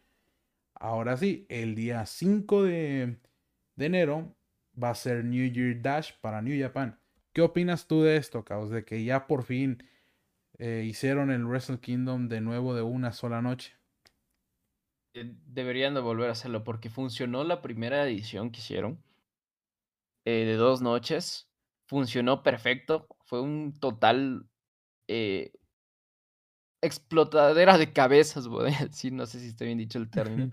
Pero fue un, fueron dos noches increíbles. Fueron dos noches que revolucionaron el, el producto de New Japan. Y pintaba para bien, ¿eh? Porque eh, fueron. Fue de menos a más las dos noches. Incluso Jericho hizo su debut, etc. En el 2020 llegamos al, al año de la pandemia. O 2000, 2020. En 2020 todavía no pegaba, apenas iba a empezar, porque fue en enero en 2020 y ya como por marzo empezó a pegar. 2021 sí, es que eh, como pasó lo de la pandemia, pues estoy confundidísimo. Y 2021 me acuerdo clarito porque me pusieron un strike, fue esa época de los de, que New Japan empezó a fundar a canales. A todo el mundo. Y me puso un strike, mendigo New Japan, por eso tengo miedo de hablar de New Japan en YouTube. Mendigos, eh, mendigos japoneses, pero bueno.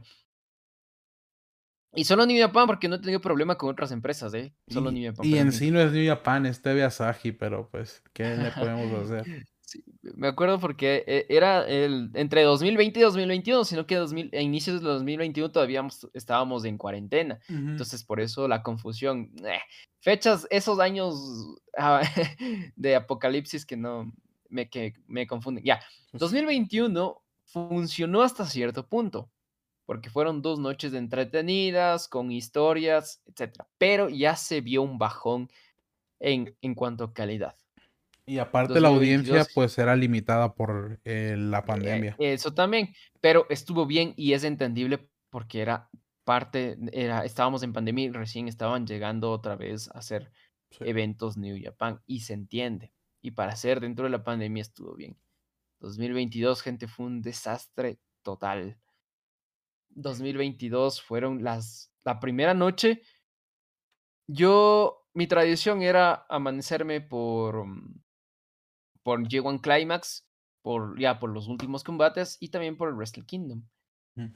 Y me amanecí, pues sí, la primera noche me quedé dormido a la mitad porque eran combates de relleno, puros combates por equipos randoms, característico de New Japan, pero que sean buenos combates, ¿no?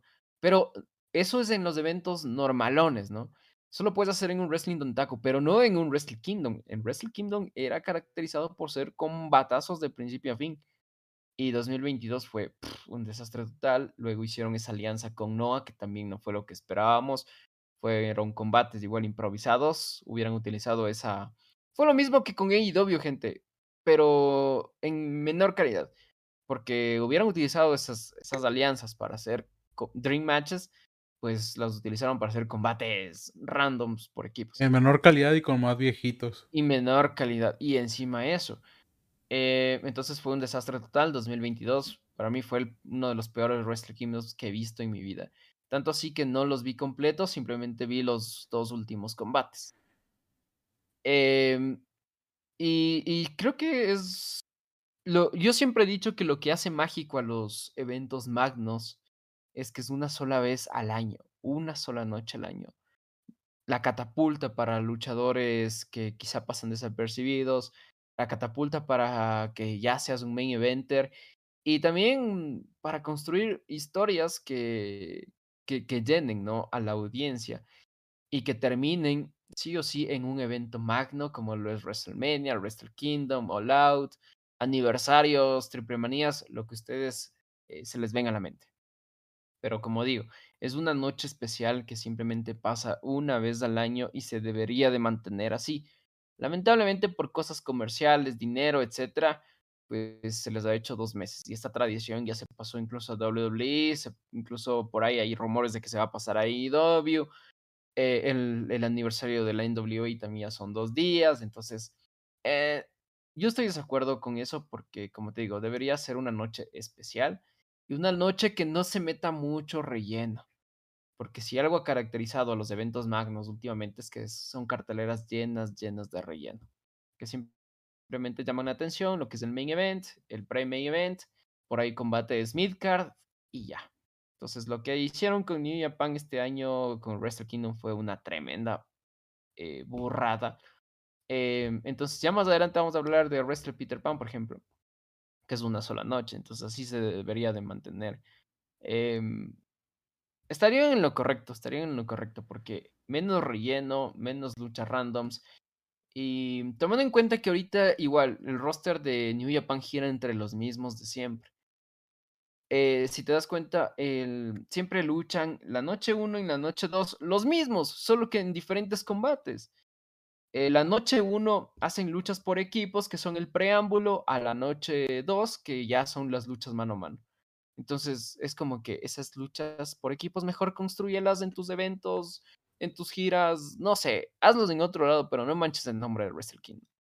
Eh, vamos a ver qué pasa el 2023, dejándose de bromas, ya mismo acabamos el año y ojalá hagan lo correcto. Aunque ya desde el camino que empieza con G1, G1 Climax, pues ya cometieron otra burrada.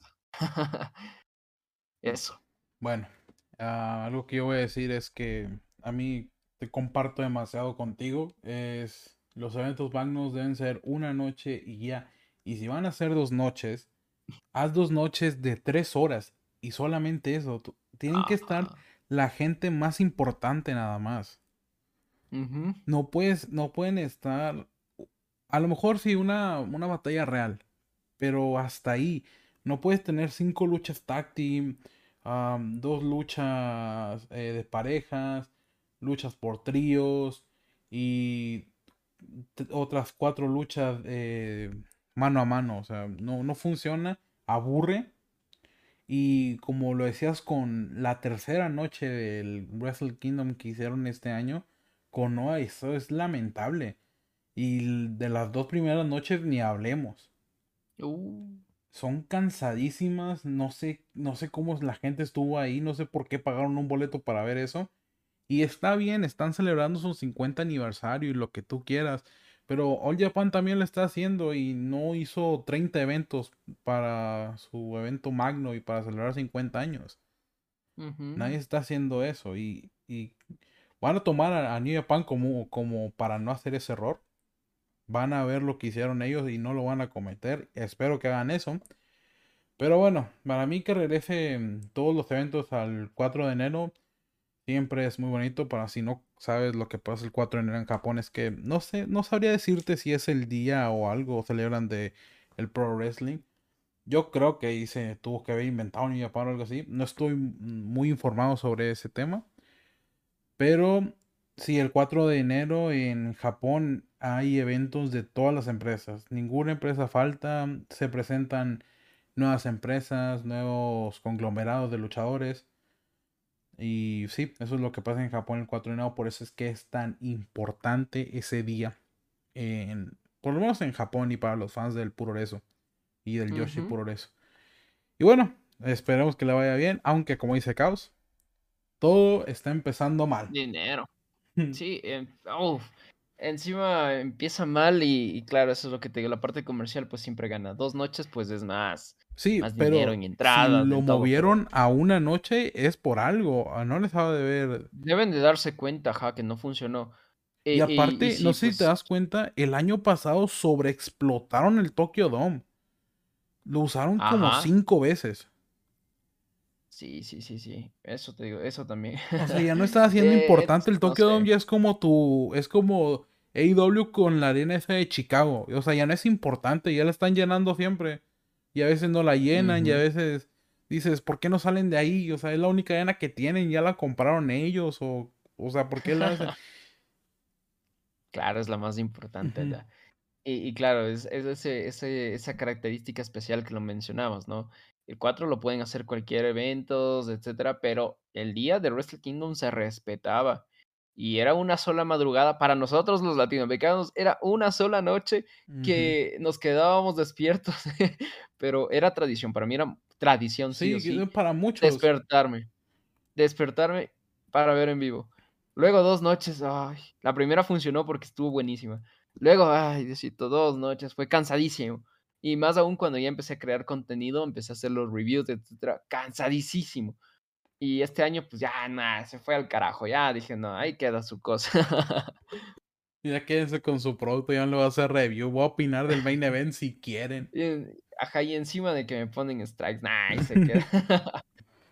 Bueno, ahora sí vamos a hablar de lo malo, que es el camino que estamos llevando.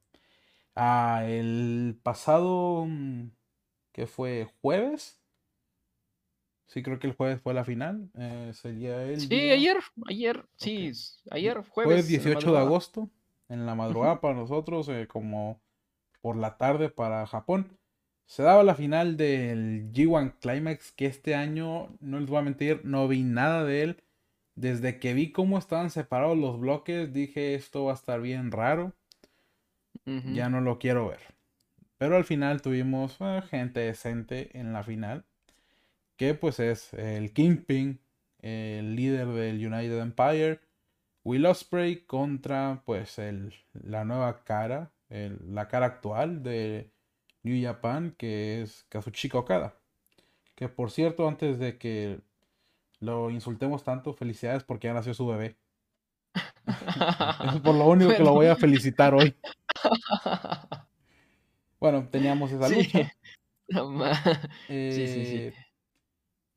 Eh, eh, Will hizo varias referencias. Hizo aquí un V-Trigger, como lo están viendo. Aunque de V-Trigger no tuvo mucho porque no le pegó con la rodilla, le pegó con el empeine, pero bueno. Eh, también hizo un Styles Crash. Eh, y también hizo un, un High Fly Flow al estilo de Tanahashi. También quiso hacer un One with Winged Angel, pero no le salió.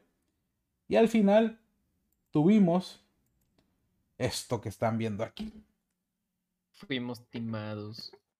Yo no Ay, sé quién, si AEW y New Japan se están diciendo, ¿qué onda si hacemos los mejores, las mejores cosas para cagarle a la gente? Pero a nuestros, a nuestros super fanáticos, esos que están en Twitter, que ni se molestan por pagar uno de nuestros pay-per-views, que todo lo ven sin apoyar al producto y se creen los conocedores, a esos les vamos a dar este resultado. Hijos de su madre. Qué poca madre. Mira, yo que no Yo lo vi, me siento, me sentiría estafado. bien estafado y eso que no lo vi. No sé quién lo vio, cómo se debe sentir. Sí, sí, sí. Yo vi par luchas así, pero porque me las recomendaron. He visto, como dices en Twitter, las valoraciones que hacen los, los conocedores, entre comillas. Em, entre comillas lo digo porque siento que nadie es conocedor, simplemente somos fanáticos de la lucha libre que hablamos de esto porque ya. Em, hay personas que sí se pasan, pero en fin. Eh, entonces, eh, he visto eh, combates que recomendados por Twitter, por Instagram, las valoraciones, dependiendo de eso, pues las he visto porque tampoco me interesaba mucho. Y la sorpresa creo que fue que Jonah le ganó a Okada, entonces creo que eso simplemente fue porque ya, vamos a darle a los fanáticos una pérdida con el menos indicado a Okada porque él va a ganar. Creo que fue así. Porque eso a, a ciertas personas nos dio esperanza de que Okada, pues ya no. Pero creo que, como te digo, New Japan dijo: "Ah, vamos a darle a estos pendejos una derrota a Okada con el menos indicado, con el uno de los más sobrevalorados, un tronco como lo es Jonah, y y y ya, para que luego no lloren cuando Okada, nuestro niñito bonito, gane el G1 Climax". Y eso pasó. Em a ver, el Tanahashi versus Zack Sabre Jr. lo puse como una de las mejores luchas del anterior mes, porque es una de las mejores que yo vi en todo el torneo. Zack Sabre Jr. igual para mí fue uno de los mejores de este torneo. Todas las luchas que vi de él, pues para mí me sorprendieron. Y aún me sigue doliendo cómo no valoran un talentazo como lo es Zack Sabre Jr., ¿eh? Em, entonces, él era uno de los de mis favoritos a ganar este año, pero era muy difícil porque ya sabemos cómo es New Japan. El otro era Will Ospreay, aunque ya había ganado, ya tuvo su oportunidad y todo eso se lesionó lamentablemente después de que ganó el título y desde ahí no ha vuelto a tener una oportunidad más de ser campeón mundial y de ser nuevamente main event. No sé si le perdieron la fe, no sé si es que ya simplemente lo quieren dejar para la zona midcard, no sé, no sé, pero Will Ospreay nos dejó con un mal sabor de boca porque no pudo completar su reinado como lo han hecho otros, porque se lesionó. Entonces, ¿por qué no utilizar esta carta para, para hacer un Will Ospreay versus eh, Jay White? Hubiera sido algo que llame la atención, quizá no en Japón porque no hay Japón. No sé si fue eso, ¿no? El factor de que no hay japonés en el main event de, del, del J1 Climax. Entonces, no sé si fue eso, no sé por qué cometieron otra vez este error de darle a Kazuchika Okada.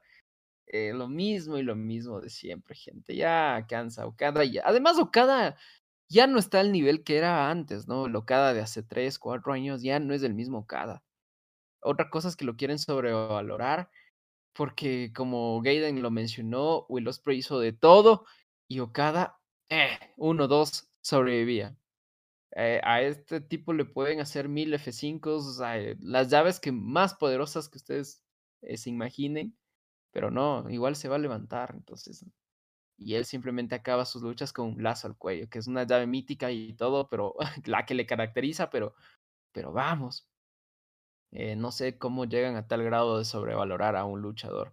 Creo que ni Tanahashi fue tan sobrevalorado en su tiempo. ¿Compartes eso conmigo, Gaiden? Totalmente. Pero ahí está. Aquí, o sea, es que yo no le encuentro aquí pies y cabeza es como lo que pasó y no quiero meter tanto el Yoshi aquí porque realmente no sé tanto de la empresa, pero pues sí viste la final del Princess Cup. Ay, eso fue otro, payasado. Yo siento que fue lo mismo, o sea, tuvieron miedo de que no funcionara que dos gay jeans estuvieran en el main event del Wrestle Kingdom. Sí. Y ahorita veo la calificación que le han dado, 5 estrellas punto 75. Sí, la acabo de ver en el Cage Match y por este Dave Meltzer. Eh, qué buena chupada le está dando, ¿eh? ¿eh? o sea, es que la lucha, sí, vamos a aceptarlo. La lucha es buena y todo, pero ya llega un punto en que me cansa. pero no, eh, no es para 5 estrellas. No, me cansa, gente, me cansa porque me desespera saber que le hacen de todo a Okada y, y, Dios mío, no, no, no, no, no, no queda. Y Okada era uno de mis luchadores favoritos, gente. Y eso me duele porque era de mis caballos hace dos años. Lo tenía en el top, era de mis estandartes. Era por quien empecé a ver New Japan, de hecho, Okada. Porque cuando, desde sus inicios, pues fue de estos underdogs que se fue construyendo como una superestrella a futuro, poco a poco, cuando Tanahashi era la cara de New Japan todavía. Entonces, eso me gustó mucho de Okada, sus luchas contra Kenny Omega, Styles, Nakamura, etc. Pero ahorita ya está muy quemado Okada y pues sí, Meltzer le da una tremenda chupada porque se convierte en uno de los eh, que más tiene luchas cinco estrellas en la historia del wrestling. Entonces, como que tampoco así, tampoco los sobrevalores tanto. Que Will Ospreay está en un nivel más alto que Okada y que mm, lamentablemente, pues nuevamente le vuelven a robar. Pero mm, es que es difícil pensar cuándo va a tener una nueva oportunidad Will Ospreay después de todo lo que ha hecho. Eh, ha estado en un altísimo nivel. AEW no cuenta, gente. AEW es no canon para Will Ospreay, por si acaso pero en las independientes, Red Pro, en Estados Unidos, en Warrior, entonces, y en el mismo New Japan, pues ha estado muy over, ha estado dando luchas increíbles. Y, de los pues, mejores reinados de Warrior, ¿eh? Ajá. Le, a esa empresa, de hecho, creo que nadie conocía a Warrior hasta que Will Ospreay ganó ese título. Sí. Y, pues llevó ese título a todo lado. Ajá. Pero ahorita, pues, no sé, no sé, no sé por qué no le dan otra oportunidad, no sé por qué no creen nuevamente en Will Ospreay. Y mm, Will Ospreay tiene, bueno, gente, para los que no sepan, pues hago tops, así este año empecé a hacer tops. Y Will Ospreay casi siempre aparece en todos los tops de las mejores luchas del mes. Y entonces es como que, no sé, no sé, está en un altísimo nivel Will Ospreay. Menos en AEW, eso digo, AEW es no canon para Will Ospreay por el momento. Pero Ni para Will, ni para ningún ningún buen luchador que esté ahí. Entonces, no sé, no sé, no sé qué está pasando, gente, no sé qué está pasando. Incluso a tal grado de que Will Ospreay le sacó una buena lucha a Jon Moxley, gente. A ese grado llega de ser God Will Ospreay, pero y se va a enfrentar con Mike Bailey, gente. Esa lucha va a ser una locura total. Sí, ahí está el luchador Em, del año. Sí, sí, sí, la revelación, luchador del año, todo lo que ustedes quieran. Y el que me salga con Jon Moxley, le parto su madre como. Eh, Entonces, Eso, eso sí es fanatismo total, que es, es que es eh, a tal grado se lleva la gente a eso, ¿no? A ese grado, de poner a Okada por encima. Entonces, Okada, ahorita la gente es uno de los mejores luchadores del año. ¿Qué ha hecho Okada? Es mi pregunta. Tener uno de los peores reinados con el campeonato IWGP, eso ha hecho Okada. Y ahora entiendo por qué le quitaron el campeonato, porque a mí se me hizo muy raro que. Yo sé que metió mano AEW, sí, pero se me hizo muy raro de que le quiten así de la nada y como le quitó Jay White. Y sobre todo. Jay White, que sí, es otro tremendo luchador saso, pero a tal grado de, de sobrevaloración tiene cada de que no tenía la credibilidad Jay White de quitarle el título, pero le quitó. Bacán, dio la sorpresa, genial. Te aplaudo por lo que hiciste en New Japan, por fin le pegaste uno. Pero ahora entiendo todo, simplemente es por volver a poner a, a Okada en el main event de Wrestle Kingdom y que Okada recupere el título en Wrestle Kingdom. Ahora entiendo todo. Pero muy mal, muy mal, gente. Qué mal. Eh, qué mal sabor de boca que me jodí. No, no. Yo vi la lucha ya porque dije, puede ser buena y todo, vi las buenas críticas, pero ya me desesperó tanto de que, qué decepción. Ya sabía que iba a ganar Okada, obviamente, pero qué decepcionante ver cómo el desarrollo del, del combate daba para que Will Ospreay gane. Lo hi- hizo todo, pero no, ni aún así. Bien chocado. Quiero ver si puedo poner aquí la, la calificación. Ah, voy a checar lo que está aquí. Ah, dejen, la Sí, pongo más grande. Uh, 5.75 estrellas. Qué, bueno, qué está. denso, Will. Qué denso, señor. Qué. está, sí. La gente en Cage Match, que digo, no es gente tan inteligente, pero bueno, ellos le ponen 9.65. O sea, a nada de la perfección, en pocas palabras. Y al lado donde dice One, pues es el Wrestling Observer Newsletter. eh, 5.75. Ah, es estúpido. No, o sea, no. Es un 4, para mí es un 4. Es buena, pero no es lo, no es lo mejor que he visto de ninguno de los dos. O sea, he visto cosas mucho mejores de ambos. Ujú. Y pues no, no estoy de acuerdo y que qué mal que están haciendo eso, la verdad. No. Y lo mismo hicieron con. Es que ese, ese, ese, ese, mm, esa monotonía de New Japan es lo que le está matando. Y es lo que nos está haciendo perder el interés por New Japan. Lo mismo pasó con el Best of Super Junior. Este mismo año. Sí, para mí, yo, si te soy sincero, de New Japan este año he visto nada. O sea, te diría 3, 4 luchas y fueron las de Noah. Y, Sí, sí. y lo que a mí siempre me ha llamado la atención en, en Full en Japón es el estilo de Lucharesu y los juniors. Y este año ya creo que son dos o tres años que me pierdo el Best of Super Junior. Yo lo vi porque eh, tenía mm, de todo. Podría haber sido el mejor Best of Super Junior de la historia. Sí. Pero la cagaron otra vez. Igual. Y luego la gente Ay, decía que, que dependían mucho de talento extranjero, que por eso New Japan no estaba brillando. Ahora lo tienen y siguen igual. No, no, está mal. Pero bueno, y aún eso te digo, la gente sigue siendo muy fanática. No sé qué onda, pero. Pero. O no sé. No, es que no logro. Quiero lograr entender a la gente de que si posiblemente solo conozcan a, a New Japan y a IW y a WWE, que son las tres más grandes, ¿no? Pero viendo más allá de eso, te das cuenta de que no, New Japan está por los suelos, está muy mal. Y eso te digo, no entiendo cómo la gente todavía sigue idolatrando a, luchadores como Okada y a productos como el de New Japan.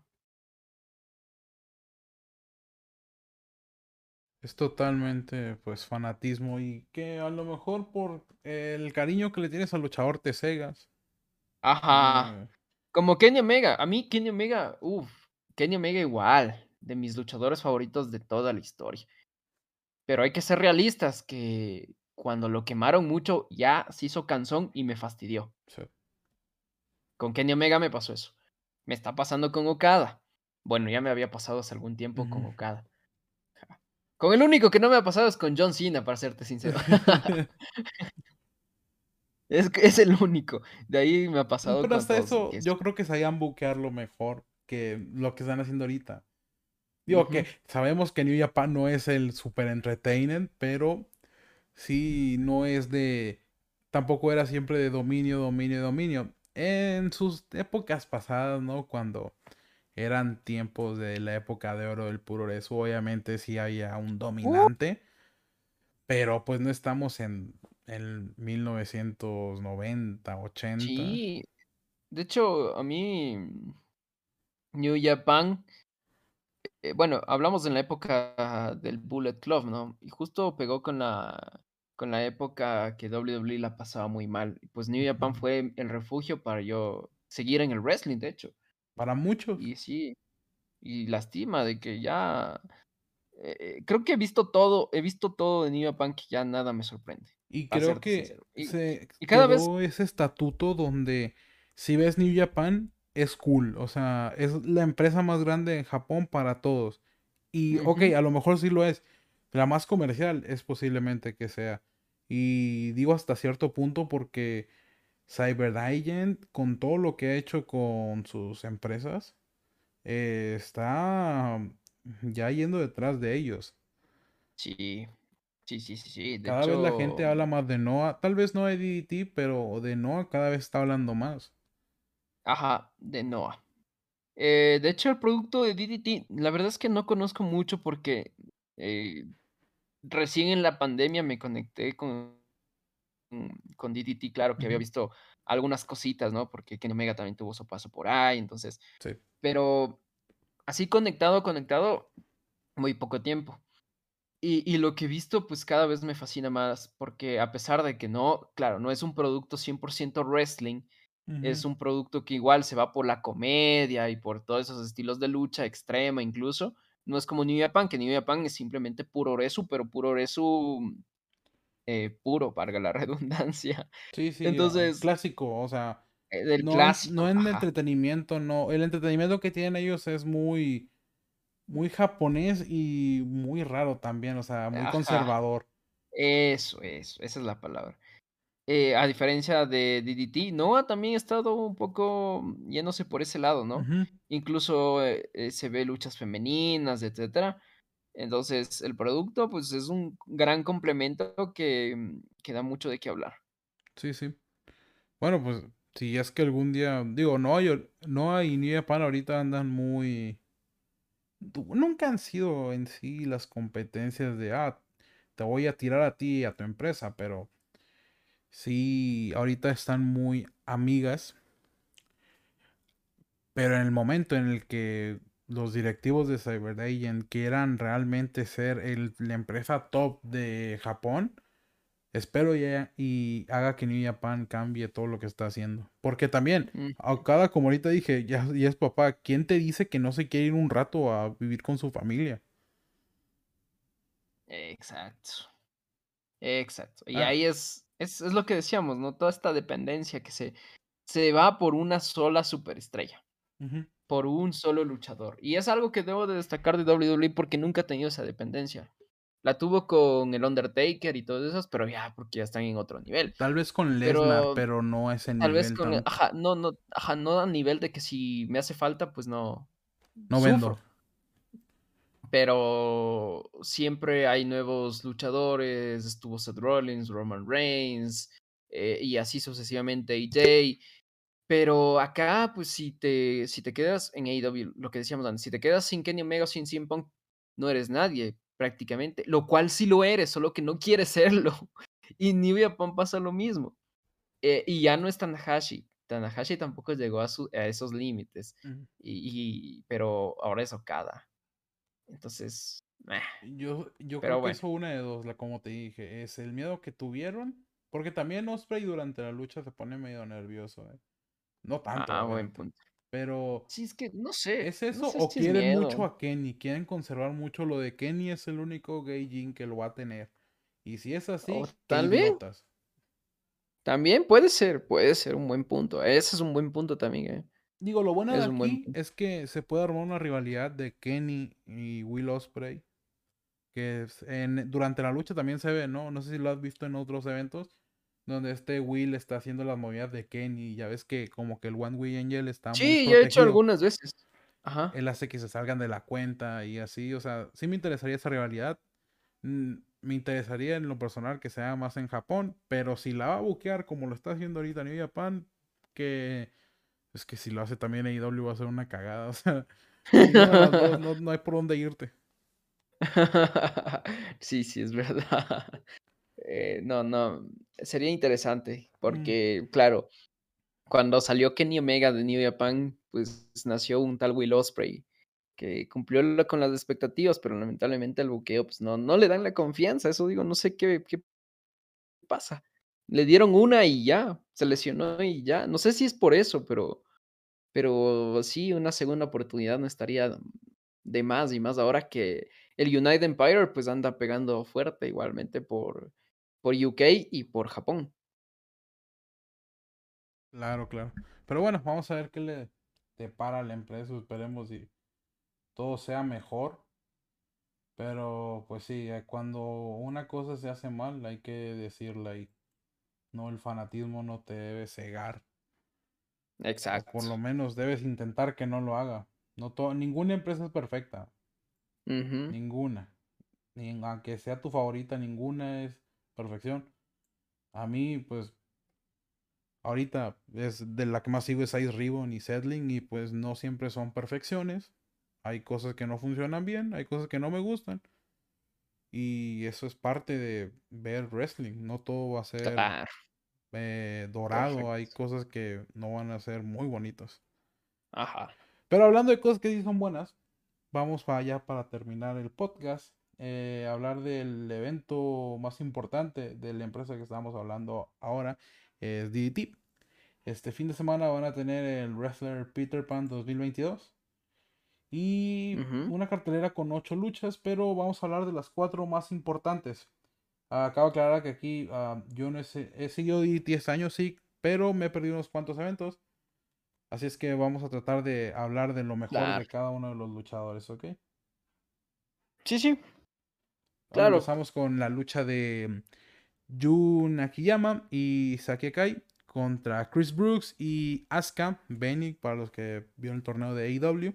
Es una lucha especial en tag team mixto. Chaos, ¿qué opinas de la lucha?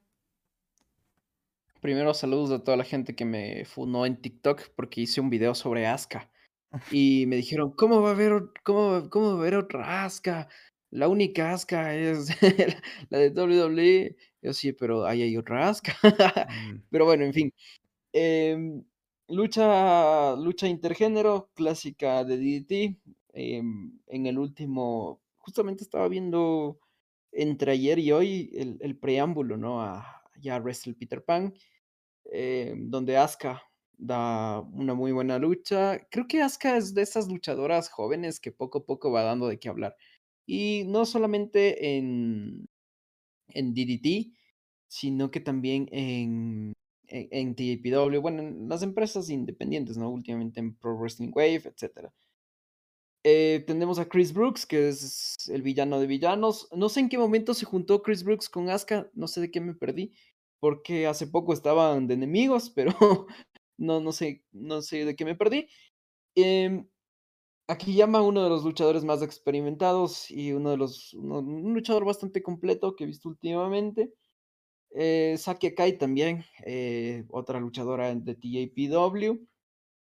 Saki Akai no era, ah, era bueno, también eh, tenía como que una relación, no sé si llamarla media tóxica con, con Benny. A veces son amigas, a veces no, pero, pero en fin, puede ser una lucha interesante. No conozco el contexto, la verdad, estoy como Gaiden que hace algún tiempo no he visto DDT. Solo veo cuando igual dicen que son combatazos, combatazos, que es casi siempre.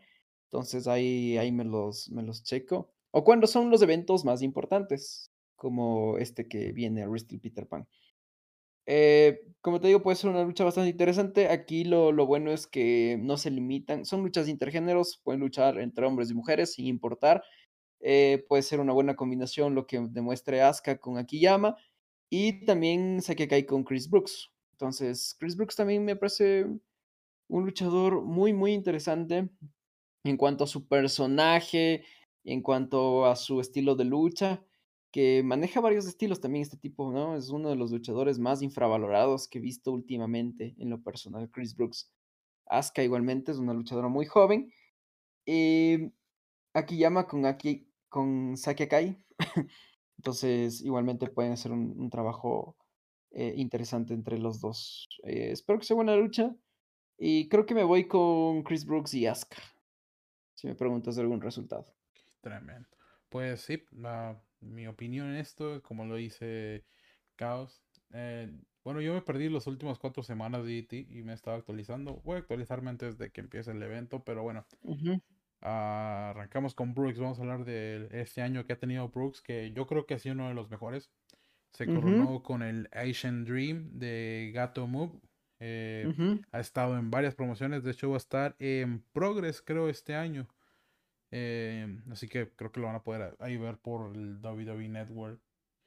Y junto a Calamari Drunks, que es el equipo que tiene con, ahorita les digo, el chico que va a estar aquí en, en esta misma cartelera, del cual vamos a hablar también.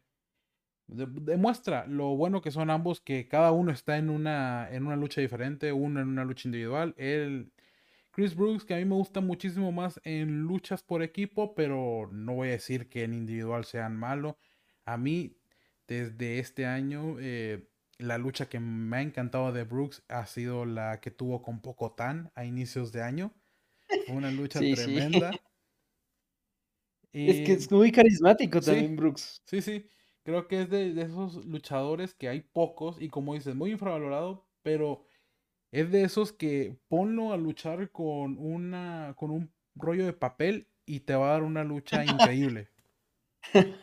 Sí, sí, sí, Y sí. hablando de gente que hace eso, Benny Asuka, eh, de las mejores luchadoras del año. No se ha hablado mucho, pero es de las mejores luchadoras del año. Igual, ha estado en diferentes empresas, todo terreno, en Europa, estuvo en IP, en el IP One, en el She One, en el She One de, de.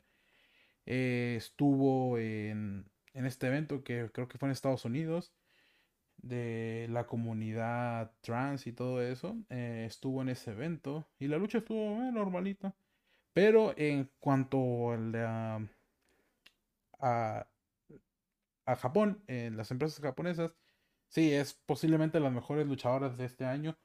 Para mí, no sé si está en un top, en el número 1, 2 o 3 de mi top, pero sí es, es de lo mejor de este año. Y si no han visto luchas de ella, tienen que ver cualquiera. No les voy a decir alguna, es cualquier lucha que haya tenido, es muy buena. Ahora vamos sí. con Saki Akai. Además de que además de que es hermosa. sí, sí, sí, sí. Eso es, eso es otro gane. Eh, la lucha, eh, perdón, el- los luchadores con los que se enfrenta, obviamente Saki Akai, que viene de tener varias victorias, obviamente de tener el campeonato de TJPW, el tag, junto a, se fue el nombre, ¿sabes cuál es su nombre, su tag? ¿Yuka? No, no, es la chica esta del vestido azul. Ah, Ah, la que hace sí, sí, sí. Déjame lo busco. Sí, bueno, con ella se me fue el nombre en ese instante, como Em, Sa TJPW. Saki Akai es Sa- Saki Akai, ¿con quién es su tag team? con Yuki Arai. Yuki Arai Yuki. Arai, sí, me van a matar, pero sí. Yuki Arai, sí.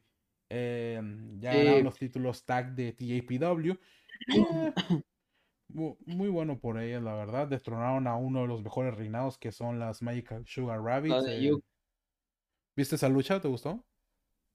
Sí, para mí fue la mejor del anterior mes con. Mizuki y Yuka. Bueno, perdieron los títulos, pero luego ya vimos qué pasó con Yuka. También, bueno, ya ya tiene todo sentido. Todo cobra sentido, eh, del por qué les quitaron los títulos. Pero, eh, como te decía antes, ¿no? Saki Kai, igual es una de las luchadoras que he visto que ha tenido un crecimiento muy, muy bueno con en TJPW. Eh, también, eso te digo, tiene un historial con Asuka en DDT y también, pues, porque, este, eran como que amigas, luego se separaron y bla, bla, bla, rivalidad, y, Son como mm, mi se enemigas. juntó con. Ajá, eso, algo así. Y y Yuki Arai, que es para mí, me gusta mucho su estilo entre las 2, pues, me quedo con Yuki Arai. Pero Saki Kai no se queda atrás. Y y bien merecido, como dices, bien merecido, les dieron los los títulos. Igual, eh, Saki mm, no sé si está en mi top 10, pero sí es una de las mejores luchadoras, o una de las revelaciones del año, diría yo. Exacto. Y le suma mucho ganar estos los títulos tag Yo del soy más de team de Saki Akai, no, pero Yuki Arai no no está en lo más mínimo mala, por supuesto que no. Pero sí soy más de Saki Akai. Y, pues, de Jun Akiyama, ¿qué puedo decir? Es un mejor compañero no le pudo tocar a a Saki. Así es que, bueno, esta lucha sí va a ser una de las mejores. Ojo que no sea de las mejores del año, no es por exagerar, pero son 4 buenos prospectos para dar una lucha del año. Si no es que cada uno ya tiene su lucha del año. Sí, sí, sí, Y, sí. pues, bueno, vamos a la siguiente Eh, sí, de hecho, sí.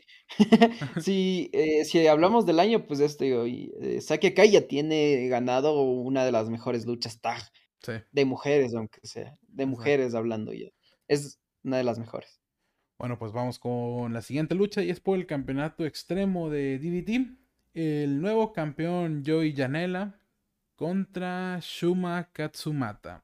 Eh, bueno, Joey Janela después de tanta polémica llegó a. DDT para hacer intercambio de talento con GCW, que pues si no saben, GCW está teniendo una, una alianza con DDT. De hecho, creo que están pasando varios de los eventos de, de GCW por el Wrestle Universe.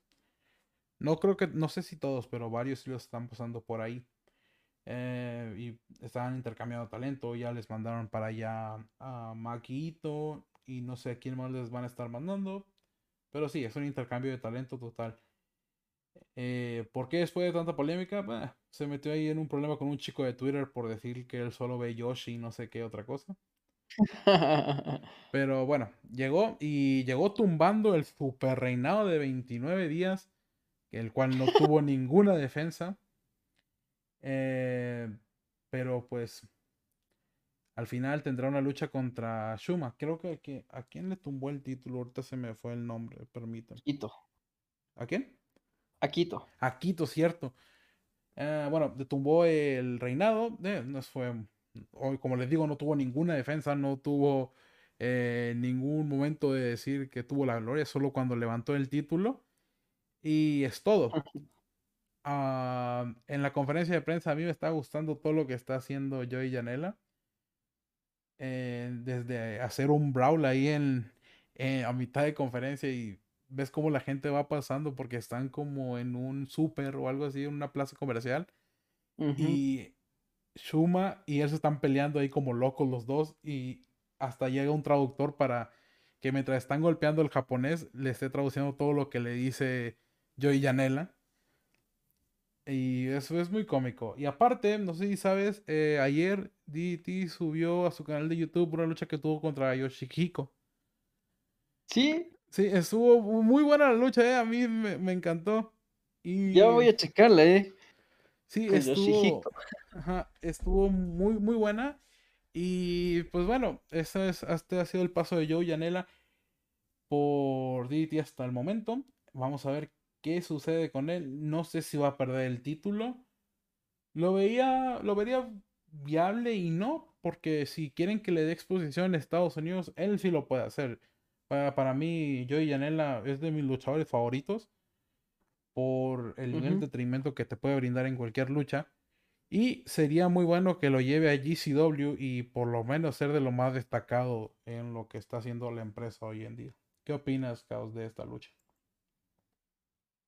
Eh, Joey Janela l ganó el título anteayer, creo que fue. ¿O el fin de semana? Sí, sí, anteayer. Acaba de llegar a, Anteayer, a Japón. anteayer, ajá, ajá, ajá, anteayer ganó. Justamente estaba viendo e eso, digo, el preámbulo, el Wrestle Peter Pan para ponerme ahí más o menos de a al día, eh, cuando Joey Janela gana este título, ¿no? Una manera, mm bueno, todos sabemos que para ganar el campeonato extremo bueno, los que no saben, hay que romper un una lámpara, sí, es una lámpara, ¿no? Hay que Sí, romper es una esta lucha de lámpara tubos, sí. Ajá. Y si la rompes, pues, el que la rompe pierde. No es conteo de 3 ni nada de eso, pero aquí perdió de una manera un poco random y rara Quito, porque él mismo la pisa. Pero en fin, eh, Joey Janela gana la lucha, se convierte en el nuevo campeón extremo.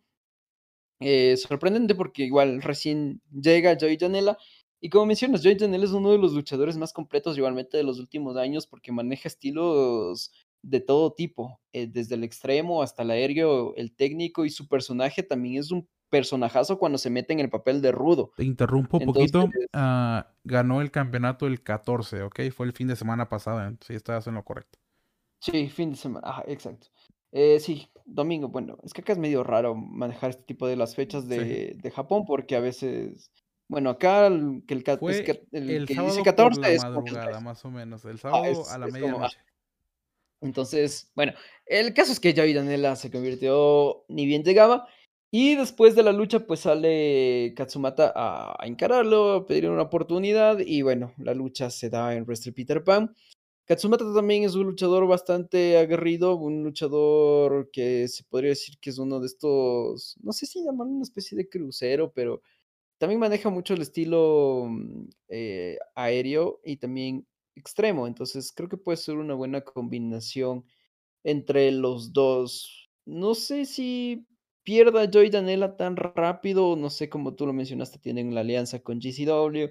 No sé si en un futuro sea la idea llevar este título para Estados Unidos, eh, quién sabe, pero, mm, me espero una lucha entretenida más que todo, porque las últimas luchas por este campeonato tampoco es que han sido extremos, extremos o buenas como tal, sino que han sido entretenidas en el ámbito de que también, eh, meten mucha comedia, ¿no? Para mantener este cuidado de no romper la lámpara para perder. Entonces, me espero una lucha entretenida, eh, puede ser una buena combinación, una combinación de spots y todo eso. Pero me voy con Joey Janela. Perfecto, yo también me voy con Joey Janela. Vamos a darle el beneficio de la duda. Bueno, vamos con la lucha que sigue, que es otra lucha por, eh, si no me equivoco, el título universal de DDT. Ah, esa sí El quiero ver.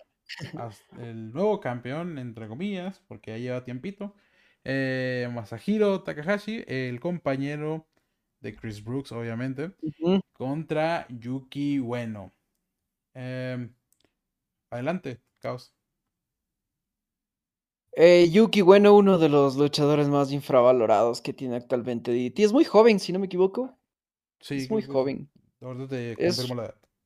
Es muy joven. Sí, porque, bueno, es que todos los japoneses parecen jóvenes, en fin. Mm.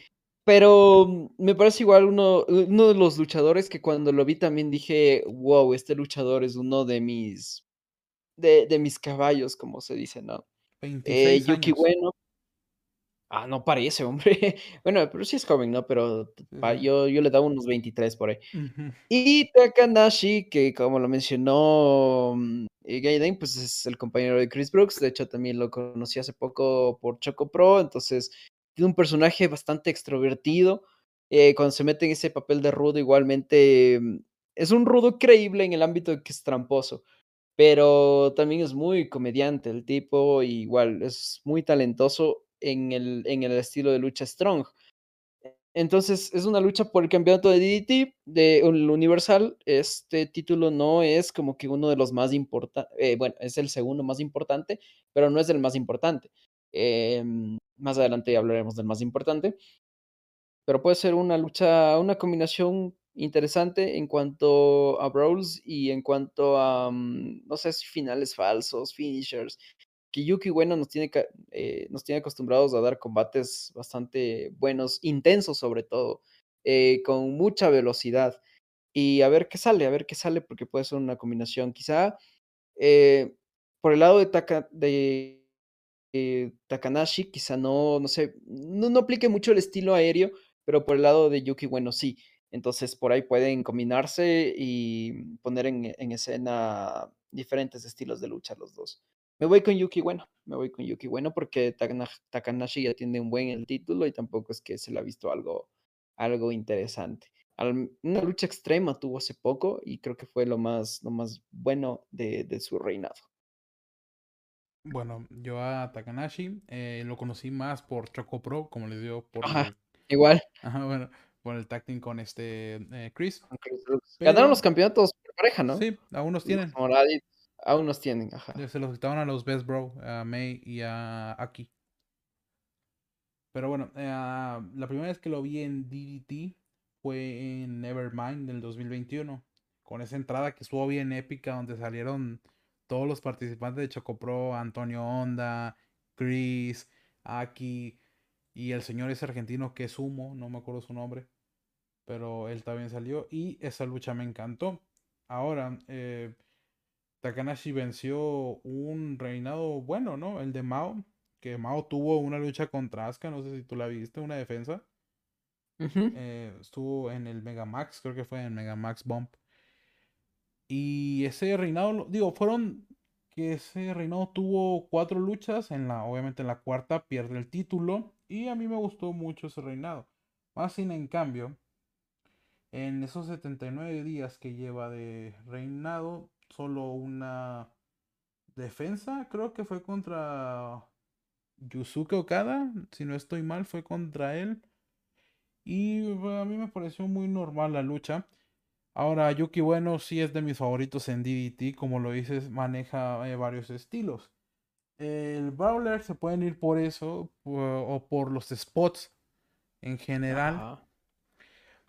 Pero eh, sí siento que va a ser una de las mejores luchas de la noche. No la mejor, tal vez va a ser como la tercera mejor de la noche, por el nivel de la cartelera que tienen y sí, o sea, eh, si apresurado te digo que Yuki Bueno puede ser el nuevo campeón universal de DDT, pero como ese campeonato es no es como que lo sigo mucho, mm, realmente no me importa quién se lo vaya a quedar.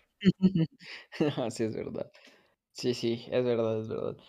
Y, Pero y co Yuki Bueno se dime, dime, dime. Yuki Yuki Bueno hace poco estuvo po en el en el camino de ganar el el campeonato KOD. Sí, Entonces, eh, podría ser algo, mm, ya que no ya que ese lado no mismo, pues el universal podría ser, eh, bueno para su carrera. exacto. Y como, ah, como lo dije con Chris Brooks, que él tanto en individual como en tag team da luchas muy buenas. A Ajá. mí me gusta muchísimo más Masahiro como tag que en individual. Creo que le saca más jugo a un tag. sí, sí, sí, sí, sí, es verdad, porque no sé si es el el el factor Chris Brooks también le suma mucho. Posiblemente, pero a mí me, me gusta muchísimo más como tag que como individual. Ajá, No digo que es muy, no digo que es malísimo en individual, pero en tag team sí es otro nivel. Y bueno, ahora sí vamos con el main event. Ya para terminar esto. Eh, tenemos por el KOD Openweight Champion a Kausada Higuchi contra Tetsuya Endo, que pues la historia aquí va algo así. Este, obviamente Endo, ya todos sabemos, y si no sabes qué mal. En el 25 aniversario de DDT, en ese evento, tiene una tremendísima lucha contra Kenosuke Takeshita, la mejor lucha del año hasta ahorita para mí. Sí.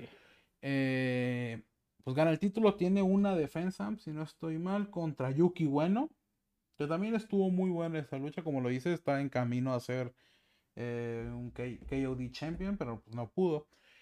Pero en el Cyber Fight Festival ocurre un accidente, entre comillas, no sabría cómo definirlo, entre el equipo DDT y el equipo Noah, donde Nakajima está enfrentando a Endo y le da un putazo y lo deja aturdido en la en, en el ring. Y el referee decide parar la lucha en los seis minutos y todos nos quedamos con cara de qué pedo con esto, qué pasó Y pues que había pasado, pues que mm, hasta el día de hoy yo no sé si eso fue legítimo o no. Pero Tetsuya Endo se tuvo que ir por un tiempo y quedó vacante el campeonato KOD. Por lo cual en la final del King of DDT tuvieron que sacar al nuevo campeón porque no sabían por cuánto tiempo iba a estar Endo fuera. De hecho, hasta presentaron el nuevo diseño del KOD Champion. Y la final fue entre Kausada Higuchi contra Naomi Yoshimura. Al final. Buena lucha. Sí, muy buena lucha. Y Kausada Higuchi se queda con el título. Y esto nos lleva hasta aquí. Donde si aplicamos una lógica extranjera, Tetsuya Endo es el campeón interino. Digo, Kausada Higuchi es el campeón interino. No, no, no, no, estamos en Eido. no, pero pues aquí se va a demostrar si es un verdadero campeón de Tetsuya Endo, que si es un, un campeón real o no. Yo pienso que sí se lo debe quitar, en mi opinión y en gustos. Creo que se lo debe quitar. Más sin en cambio, eh, Higuchi eh, es muy fuerte. No sé qué tanto Endo pueda contra él. Realmente. Mm, ah, ojalá y tenga de su lado a Takeshita, ya que va a regresar en una lucha de 3 contra 3, pero va a regresar. Eh, y lo tenga de su lado Endo porque le va a doler. Si, si, si llega a ganarlo, le va, le va a costar demasiado. ¿Qué opinas? Em, a ver, Higuchi es uno de los luchadores más veteranos, tengo entendido que ha pasado igual por otras empresas em, de, Japón. Y como tú lo mencionaste, ganó el torneo QD, pues se convirtió en el nuevo campeón. Eh, derrotó a Yoshimura, que igual es una de las, luchas, una de las mejores luchas que, he visto en DDT de este año. Muy buen combate, si no lo han visto, vayan a checarlo. Él ganó el King of DDT, luego ganó el campeonato QOD. Bueno, las dos cosas a la vez, ¿no? Y bueno, esto nos lleva a, mm, al pobre Tetsuya Endo, que a mí me dio pena cuando quedó vacante porque Tetsuya Endo nadó mucho, nadó mucho, em, lo intentó, lo intentó hasta que lo logró y derrotó a Lace de la empresa, que es Takeshita. Derrotó, a, derrotó a Takeshita, como tú lo mencionaste, para mí igual es uno, mm, está en mi top 3 de los mejores combates del año. Eh, Posiblemente estoy entre el Michael Oku versus Will Osprey y esta lucha entre definir cuál es la mejor lucha del año hasta el momento, pero por ahí va. Entonces, pierde el título después de que le, le, causan una contusión cerebral, no sé qué pasó ahí con Nakajima, en fin, es un misterio. Tetsuya Endo tiene su revancha y me gustaría que gane. Y ojo con Takeshita, porque también hace su regreso a Japón y posiblemente me estoy imaginando este panorama que luego salga a encarar al que gane esta lucha. Entonces, posiblemente Takeshita vuelve al plano estelar, porque igual eh, desde que inició su gira perdió su título y luego inició su gira por, por Estados Unidos. Muy buena gira. AEW no es canon, por cierto, otra vez. AEW es canon en su gira solo en las mejores luchas. o sea, con ajá, En la de Castagnoli. Eh, ajá, en la de Hangman. solo esas dos, ya nada más es canon. sí, esas dos nomás. De ahí esto de perder con Moxley, de estar en Dark. No, eso no es canon, gente. Por cierto, esa es la em, mejor lucha de Moxley del año, para quien quiera saber. Eh, de ahí sus, sus, otras, sus otros combates, pues tuvo un combatazo con Jonathan Gresham en Terminus, con Mike Bailey, que igual están entre las mejores del año. Eh, entonces sí, eh, con David Richards también creo que luchó. Sí, uh, es muy buena, ¿eh? En, ¿no? Garden, en Garden State. Ajá. Entonces, su paso por Estados Unidos en las Indies es brutal. Eh, y ojo que llega. Eh, esa podría ser una posibilidad, pero creo que él regresa a Peter Pan y se vuelve a ir. Ah, ¿en serio? Sí, creo que sí. Ah, eso no sabía. Bueno, si es que se va, pues ahí sí, no sé si vaya otra vez por el ámbito Más no sé si va a ser de que llega, hace esa lucha, la de Peter Pan, se relaja un tiempo en su casa o sigue activo, no lo sabré, pero sí sé que regresa otra vez. Ah, posiblemente. Con, con tal que no lo fiche AEW al 100%, todo bien. O WWE, porque por ahí incluso se habló de que lo quería WWE.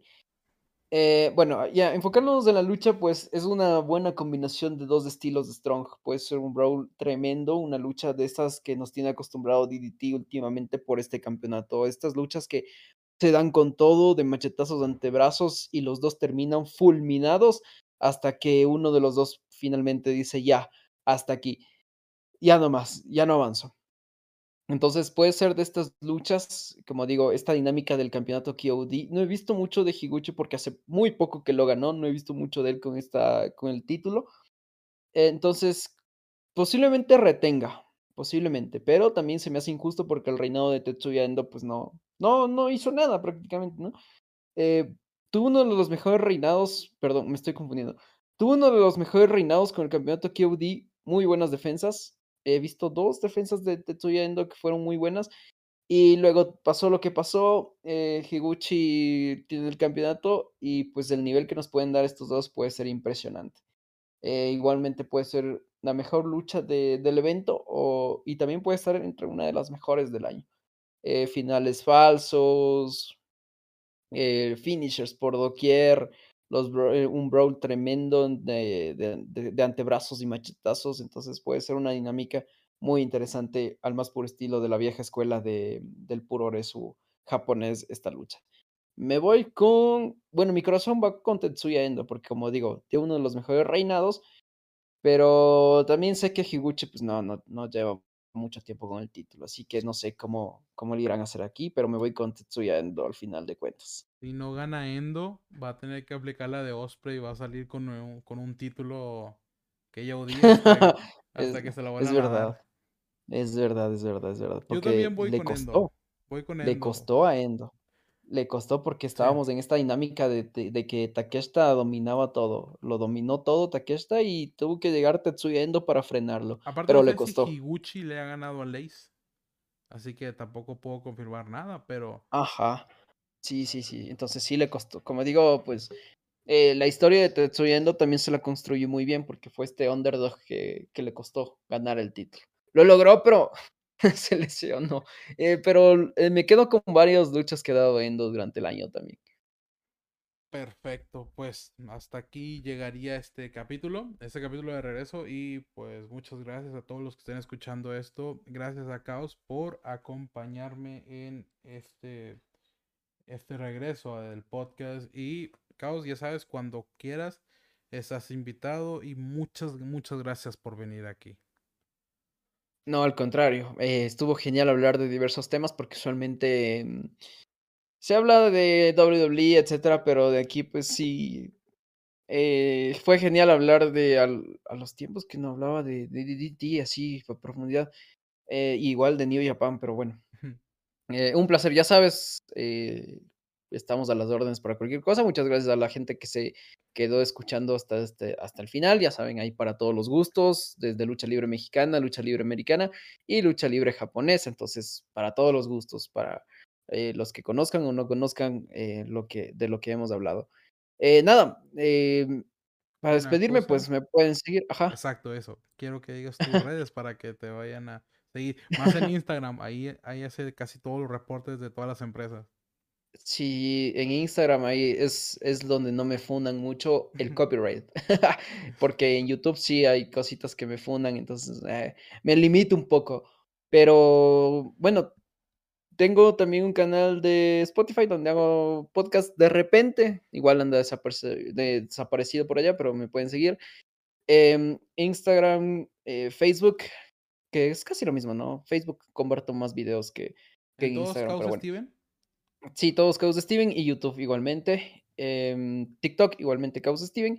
Y también tengo una marca que se llama Luchatrópolis, que es un nuevo medio de comunicación. Igualmente allá hablamos de todos. Transmitimos los sábados. Igual estás invitado, Gaiden, a ver si hacemos algo por ahí cuando eh, para hablar de luchita japonesa. Perfecto. Y, y, pues transmitimos todos los sábados a las 11 por Facebook. Entonces ahí nos pueden seguir en Facebook, eh, Instagram y Spotify. Entonces ahí nos vemos, gente. También te Gracias tengo- nuevamente por la Te invitación. tengo que traer, estás pendiente para hablar de Yoshi, pero eso ya luego te cuento cómo va a ser esa dinámica, ¿ok?